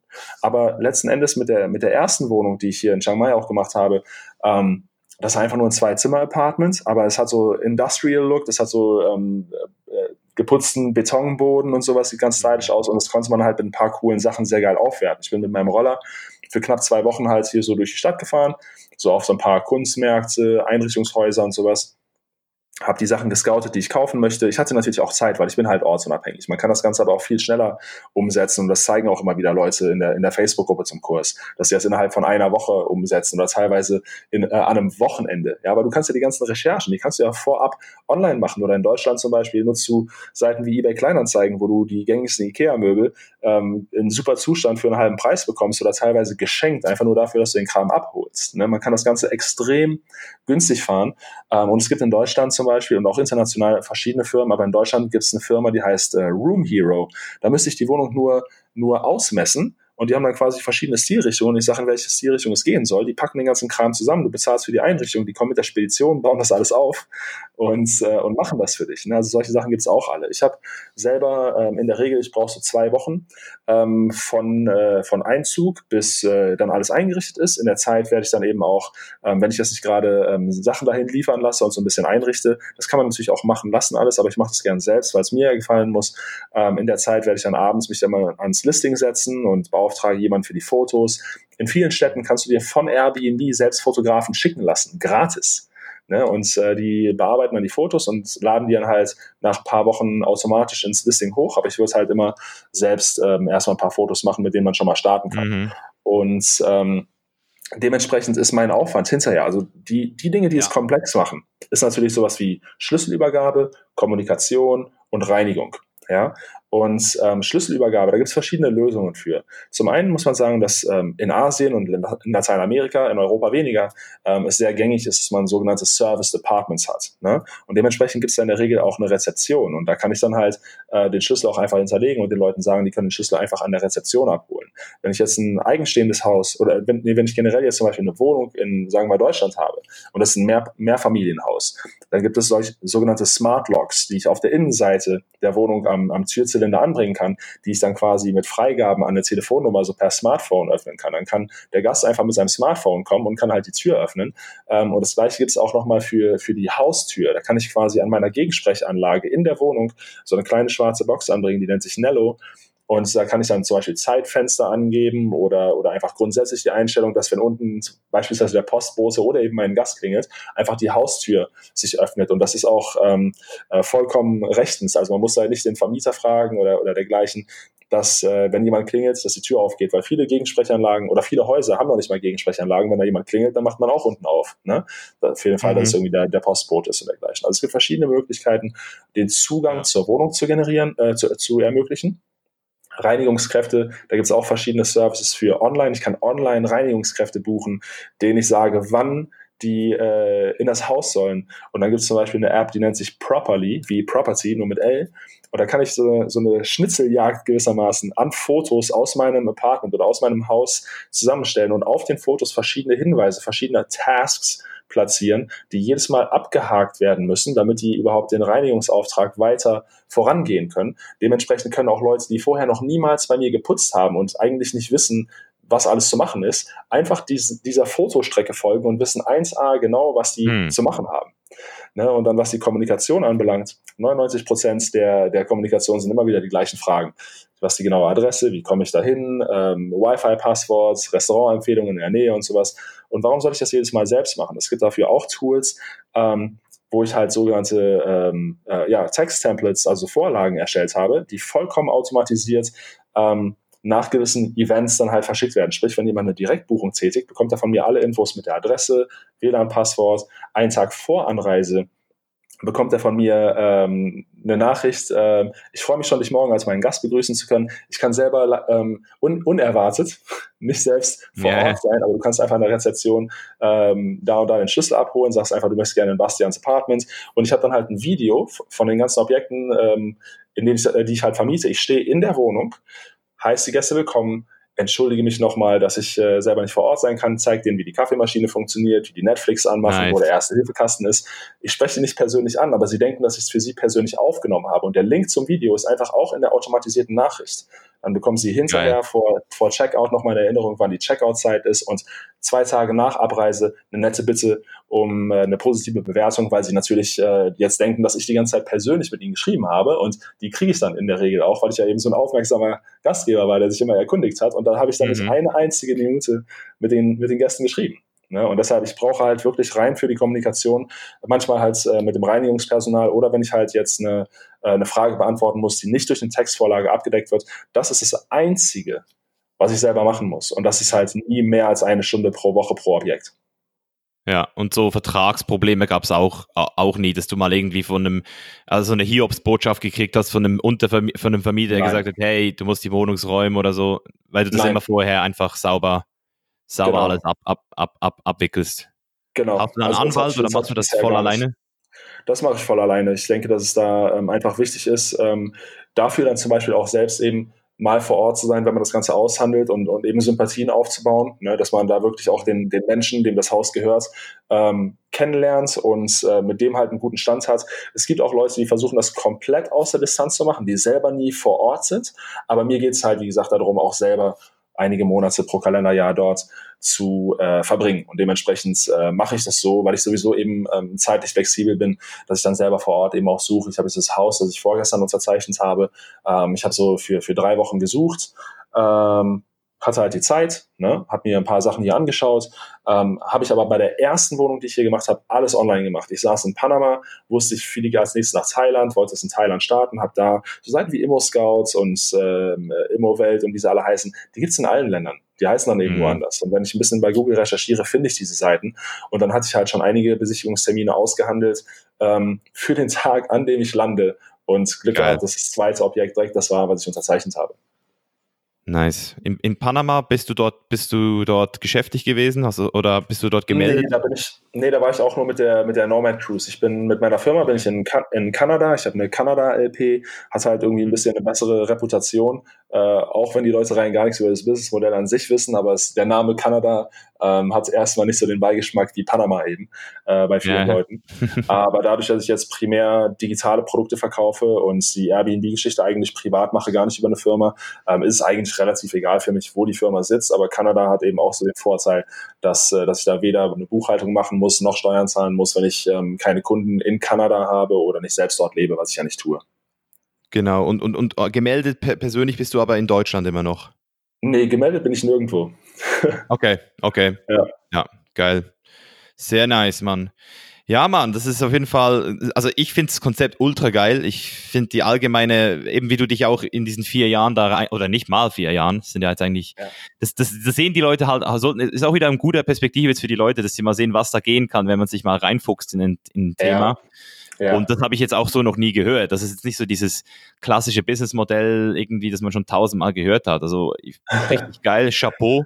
Ja, ähm, danke, ich habe mich, ich, ich hab mich gestern noch so ein bisschen durch dein Facebook gefuchst, gescrollt und habe da noch so ein paar interessante äh, Sachen gefunden, wo, wo ich jetzt noch gerne äh, drauf eingehen würde. Oder einfach mal so deine, mhm. Äh, mehr so jetzt in dein persönliches Gefühlsding reingehen würde. Und zwar das erste, was mir, was mir ins, ins Auge gesprungen ist, ist die WordPress-Seite, die gehackt wurde. Ja.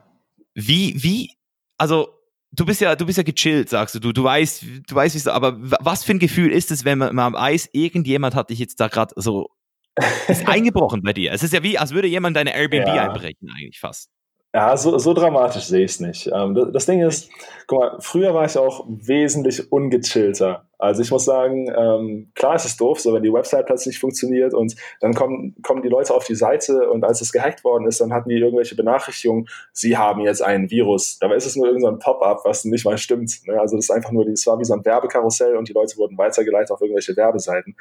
Ähm, es ist eine, eine Form von Anerkennung. Ne? Also wenn Leute sich wirklich die Arbeit machen, dir ans Bein pissen zu wollen, ähm, dann, dann, das würde nicht passieren, wenn, wenn nur Mama, Papa und deine Freunde deinen Blog lesen würden. Ne? Und äh, dementsprechend, früher hätte mich sowas extrem aufgeregt und heute ist es einfach so, dass ähm, ich nehme grundsätzlich, und das meine ich wirklich ganz allgemein, ich nehme grundsätzlich nichts mehr persönlich. Denn wenn Dinge, wenn Leute Dinge dir gegenüber abziehen oder, oder sagen, die, die du vielleicht erstmal nicht verstehen kannst oder nicht nachvollziehen kannst, dann ist das, dann hat das in der Regel rein gar nichts mit dir zu tun, sondern mit ihrer eigenen ähm, Gefühlswelt. Und du weißt niemals, was, was, was so der Background ist, was gerade in deren Leben vorgeht, warum die jetzt plötzlich irgendwie einen Hass auf dich haben. Und ich versuche trotzdem in Kommunikation zu treten. Ich hatte jemanden, der ähm, unter einer Kursanzeige von mir irgendwas geschrieben hat von wegen, geh sterben, du Faker. Ja? Und ich habe dann halt darauf reagiert. Und ich bin mit ihm in, in äh, also nicht öffentlich, ich habe ihn direkt angeschrieben und bin in, in Dialog mit ihm getreten. Und das halt, halt auch komplett äh, unvoreingenommen, sondern wirklich so ganz rational und, und interessiert. ruhig. Und er hat dann tatsächlich ähm, voll, ähm, er hat das Ganze zurückgenommen und meinte, hey, sorry Mann, ich habe momentan das und das gehabt und ich war jetzt gestern äh, auch ein bisschen, ein bisschen besoffen und hatte einfach irgendwie einen Hals auf, auf viele Dinge und tut mir leid, dass ich da so angegangen bin und äh, Chapeau, so dass du überhaupt nach so einer Nachricht auf mich zukommst. Ich hätte das nicht gemacht. Ne? Und letzten Endes, du weißt niemals, was die Umstände dieser Person sind und ähm, es sagt eben mehr über die Leute aus, ähm, die, die das Ganze machen, als über dich selbst. Und du kannst nicht immer kontrollieren, was dir passiert, aber du kannst immer kontrollieren, wie du es interpretierst und, und, und wie du damit umgehst. Ne? Und ich bin einfach so dankbar mittlerweile, wenn ich nur zurückschaue auf die letzten vier Jahre. Ich bin halt mit 20.000 Euro geschuldet. Ich habe allerlei krasse Jobs gemacht. Ich habe sogar an einem Punkt, um aus den Schulden rauszukommen, ich habe klinische Studien gemacht, ja, wo ja, ich Medikamente ich an mir habe testen lassen. So eine kranke Scheiße. Scheiße. Und, Was haben wir dir noch verabreicht? Das ist das Ding. Ah, das waren so Stoffwechselstudien für Insulin und sowas. Äh, das war jetzt oh, eigentlich relativ, relativ harmlos, aber ähm, ist halt scheiße. Du kriegst so drei Zugänge, so eine in jeder Armbeuge und dann noch eine am Handrücken. Dann liegst du da 30 Stunden in so einem Krankenhaus. Alter, das ist heftig. Ja, ja. An so einer Art Dialysegerät. An so einer Art Dialysegerät, wo äh, Glucose dann durchfließt und die messen dann halt immer deinen Blutzucker. Und dann bekommst du aber halt nach 30 Stunden bekommst du 2000 Euro. Ne? Und ähm, ja. das war dann halt für mich ein relativ schneller äh, Weg, irgendwie aus den Schulden rauszukommen. Aber das zeigt einfach auch, wie, wie groß der Drive war und der, und der Schmerz, eben da, da herauszukommen. Und ich kriege auch regelmäßig Nachrichten, oh ja, ich weiß nicht, wie ich anfangen soll, pipapo. Und das Ding ist, die meisten Leute haben halt noch nie wirklich Scheiße gefressen. Die sind halt einfach noch viel zu komfortabel in der Ausgangssituation. Oh, dein Leben will ich haben. So, wäre ganz nett, hätte ich gern, mhm. aber ich will es nicht wirklich. Weißt du, was ich meine? Ja, ja, ich weiß. Ne? Das ist Pain, Pain ist immer noch, das ist, äh, Pain ist halt wirklich immer noch dieser Motivat Motivator. Motivator. Ja. Das kann man mega schön versinnbildlichen. Ne? Wenn du zum Beispiel, sagen wir, du bist am Strand, ja, du bist unterm, unterm Sonnenschirm. Du stehst da und sagst, okay, ich will ins Wasser gehen. Das Wasser, du hast aber einen scheiß Platz bekommen, ist so 100 Meter. Du gehst in den Sand, der Sand ist kochend heiß von der Sonne und dann fängst du an zu laufen. Entweder du gehst zurück, gehst zurück in den Schatten und bleibst in deiner Komfortzone oder du läufst, um ins Wasser zu kommen. Mhm. Schmerz ist ein großer Motivator. Ja. Ist, ein, ist, einer der größten, würde ich mal wirklich schätzen bei den meisten. Die Frage ist halt einfach, ob du, vor, ob du, ob du daran zerbrichst. Das ist halt dann dort, wo viele halt auch, ähm, also ich bin, ich bin da noch nicht 100% sicher, ob eben wirklich jeder diesen Schmerz auch gleich handeln kann, ob es da auch noch mal so individuelle, weil, weil zum Beispiel was ich was ich sehr interessant fand, war, als ich mich angefangen habe äh, mit mit Serotonin, mit dem mit dem ähm, mhm. äh, Hormon Serotonin auseinanderzusetzen, dass jeder einen gewissen Baseline Level Serotonin hat. Das heißt, jeder nicht jeder ist gleich glücklich und nicht jeder hat den gleichen ähm, sieht sich selbst im gleichen Stellenwert, also so diese, diese, dieser Status.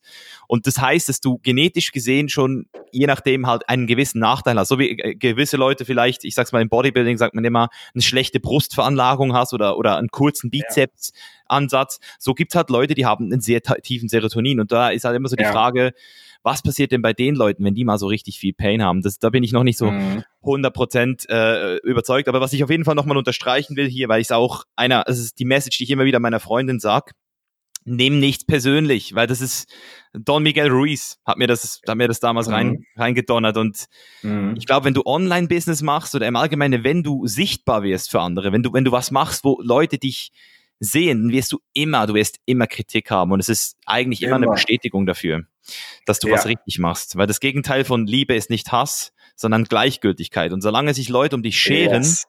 und dich haten, yes. dann machst du irgendwas machst du richtig, Mann. Irgendwas machst du richtig. Ja, Mann, das war eine schöne Aussage. Ja. Danke.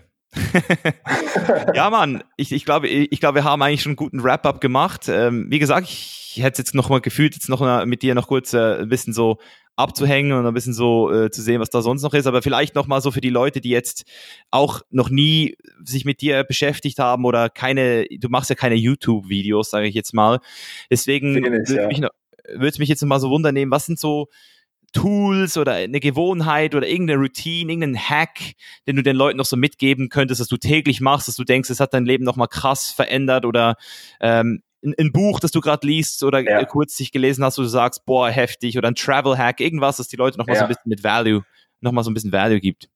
Ähm, also zwei Dinge, die zum Beispiel mit Lesen zu tun haben, weil ähm, ich muss sagen, als ich angefangen habe, so mit 30, ich habe bis, bis zu dem äh, Alter habe ich eigentlich kaum gelesen und ich muss sagen, lesen, und du hast es ja selber auch unterstrichen, ähm, ist so einer der, der, der größten Faktoren, wenn es darum geht, halt zu der Person zu werden, zu der man eben werden möchte. Ne? Und ohne, ähm, man kann sich halt für 10 Euro, kann man sich etwas kaufen, das die Lebenserfahrung, die Lebenserfahrung von so vielen erfolgreichen Menschen einfach zusammenbündelt und wir können halt so krass davon profitieren und deshalb hat Lesen natürlich mhm. unglaublich viel für mich ausgelöst. Und da gibt es zwei Hacks, die, die ich unglaublich gerne nutze. Zum einen ähm, gibt es die App äh, Blinkist. Ähm, und das ist quasi, das sind quasi Buchzusammenfassungen nur auch von Büchern aus den Bereichen Personal Development, ähm, Unternehmertum, äh, Spiritualität, also wirklich alles Bücher, die darauf abzielen, dich zu einer besseren Version deiner selbst zu machen. Also es sind keine Romane oder dergleichen, sondern wirklich nur ähm, entsprechende Werke, eben auch so wie Vier Stunden Woche, Rich Dad, Poor Dad, all diese Dinge. Und du kannst sie dann in sogenannten Blinks sehen. Also Blinkist nennt das Ganze dann halt Blinks und du kannst halt diese Bücher runtergebrochen auf die essentiellsten Aussagen äh, innerhalb von 10 bis 15 Minuten lesen. Und davon lese ich mindestens ein Buch pro Tag und das Ganze gibt es sogar noch als Audio. Man kann sich, auch, äh, man kann sich das auch als Audio anhören ähm, auf dem Laptop. Man kann sich das ähm, aufs Handy schicken. Also es gibt eine Handy-App. Man kann das Ganze auf den Kindle senden lassen, die Zusammenfassungen. Ähm, das ist super praktisch. Und dann noch ein anderes mhm. Ding. Ich glaube sehr viel so an, an unterbewusstes Lernen.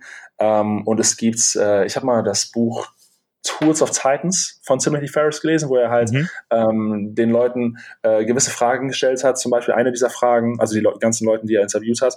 Und eine der Fragen war, was war so das most life-changing Ding, das du dir gekauft hast für unter 100 Dollar im letzten Jahr. Und da hat einer etwas empfohlen, das nennt sich Sleep Phones. Und das ist gewissermaßen ein Headband mit den dünnsten Kopfhörern äh, auf Ohrenhöhe, die es halt weltweit irgendwie gibt. Die sind so dünn und weich wie Wattepads. Weil normalerweise, wenn ich abends im Bett irgendwie noch irgendwie mit Kopfhörern was hören wollen würde und ich lege mich auf die Seite, dann tut das halt im Ohrkanal weh oder mit Over-Ear-Kopfhörern geht das nicht. Und das ist einfach nur ein total angenehmes Headband, wo du dich voll drauflegen kannst mit einem Bluetooth-Modul drin.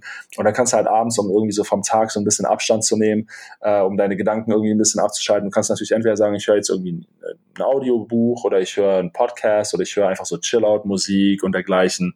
Ähm, und dann kannst du, ähm, du kannst im iPhone deinen Timer, deinen Wecker, kannst du stellen, äh, nicht nur auf, äh, dass er dann piept gewissermaßen, wenn irgendwie, keine Ahnung, die Eier fertig gekocht sind oder sowas. Du kannst auch den einstellen auf Wiedergabe stoppen. Das heißt, wenn du jetzt Angst hast, dass du ein Audiobuch hörst, dass du irgendwie, du weißt, du brauchst so eine halbe Stunde zum Einpennen, dann willst du nicht die ganze Nacht das Audiobuch durchhören und weißt nicht mehr, wo du aufgehört hast, dann kannst du das zum Beispiel timen, dass du sagst, okay, in einer halben Stunde hört die Wiedergabe auf. Und äh, das ist auch ein ziemlich geiles Teil. Das musst du mir schicken, das, das, das, das hole ich mir mal zum Testen. Mach ich gleich, ja. Ja, das, das, das verlinken wir auch in den Show Notes, genauso wie auch ähm, dein, äh, dein Blog, wo die Leute sich mal ein bisschen mit dir ähm, auseinandersetzen können. Instagram, gibt es sonst noch irgendwo eine Plattform, wo, wo man dich finden kann, wo man mit dir in Kontakt treten kann? Äh, man kann mir natürlich eine E-Mail schreiben, einfach an bastian.officeflucht.de, aber am liebsten wäre mir tatsächlich, wenn ihr mir einfach bei Instagram schreibt, da kann ich dann auch schneller mal per, per Voice-Nachricht oder Video oder sowas antworten ähm, und gleichzeitig bekommt ihr irgendwie ein besseres Bild davon, wer ich bin und wie ich mich, äh, wo ich mich so rumtreibe, wie mein Alltag so aussieht. Deshalb, äh, ich heiße auch auf Instagram einfach Officeflucht und äh, ja, freue mich auf jeden Fall, wenn ihr vorbeischaut und äh, über eure Nachrichten. Sehr geil, sehr geil. Ja, werde ich alles auf jeden Fall in den Show Notes verlinken und vielleicht auch nochmal so als kleine Einladung für dich. Ich würde mich freuen, wenn du, also ich werde, was ich immer mache, ist, ich habe auch eine Facebook-Gruppe für Querdenker und solche, die es werden wollen. Das ist, äh, sind mittlerweile, glaube ich, bis mehr als 3000 Leute, die alle auch das Ziel haben, sich selbst zu verwirklichen, über den Tellerrand hinaus zu gucken. Und dort lade ich die Podcast-Gäste immer sehr gerne ein, wenn ich die Folge online stelle, weil es zu der Folge meistens nochmal so Fragen gibt, eben so, hey, äh, schick mir nochmal das Headband oder hey, äh, Basti, was hast du dort genau gemeint oder wie komme ich zu deinem Kurs, dass ich dich dort einfach auch nochmal äh, einlade für die Leute, falls sie eine Frage zu dir haben. Ja, super, auf jeden Fall, Mann. Ja, sehr geil. Ja. Sehr, sehr geil, Mann. Alright, ja, dann äh, machst du jetzt weiter mit der Wohnungseinrichtung. Was machst du jetzt noch? Was ist jetzt, wie sieht jetzt dein Tag aus heute? Ich kann jetzt in einer Woche kann ich in das Haus rein. Ich werde jetzt heute noch ähm, an einem Webinar arbeiten und habe noch ein anderes Interview gleich. Ähm, und dann fahre ich zu einem äh, Markt, den es hier gibt, wo es so viel, äh, viel Handcraft und, und Art und sowas gibt. Und äh, schau nochmal, äh, was ich mir so jetzt schon mal besorge, um das dann hinterher ins Haus zu stellen. Nice, sehr geil. Klingt auf jeden Fall spannend. not your daily, not your daily, not your daily business day, uh, your usual business day. Ich schicke dir gleich mal ein paar Bilder. Ja, Mann. Sehr geil. Yes, Leute, ich hoffe, es hat euch gefallen. Wenn es euch gefallen hat, ihr wisst Bescheid, teilt die Folge mit euren Freunden und kommt auf jeden Fall in die Querdenker-Gruppe. Da könnt ihr euch noch ein bisschen austauschen zu Bastian Birami. Habe ich das jetzt richtig ausgesprochen? Bayrami. Bar Barami. Barami. Barami. Ei, ei, ei. Okay, sorry dafür nochmal. Besten Keine Dank, Leute, und bis zum nächsten Mal. Haut rein. Peace out. Bis dann. So Leute, ich hoffe, es hat euch genauso gefallen wie mir. Für mich war das auf jeden Fall eine der geilsten Stories, die wir bisher auf dem Podcast hier hatten, einfach weil sie so total authentisch war und der Bastian mit seinen 34 Jahren einfach auch schon einiges an Lebenserfahrung mitbringt, was man auch merkt. Und genau das ist das, was ich hier auf diesem Podcast auch wirklich für euch zur Verfügung stellen will. Value in Form von Lebenserfahrung von Leuten, die den Weg schon gegangen sind und nicht nur labern, sondern eben auch machen. Und genau deswegen, Leute, besten Dank auch für jeden, der in den letzten Wochen den Podcast hier finanziell mit ein paar Euro pro Monat unterstützt hat. Wir hatten die ersten Spenden hier drin und genau so kann ich diesen Podcast auch weiterhin in dieser Qualität liefern, ohne Werbung zu schalten, weil es gibt doch ein paar Sachen, die kosten hier täglich Geld, wie zum Beispiel die Software, die wir benutzen, aber auch die Person, die die Podcasts schneidet, für euch aufbereitet, Grafiken dazu postet, damit ihr sie auch findet. Deswegen vielen Dank an jeden Supporter und ich würde sagen, wir sehen uns bis zum nächsten Mal, Leute. Haut rein. Have a nice day. Peace.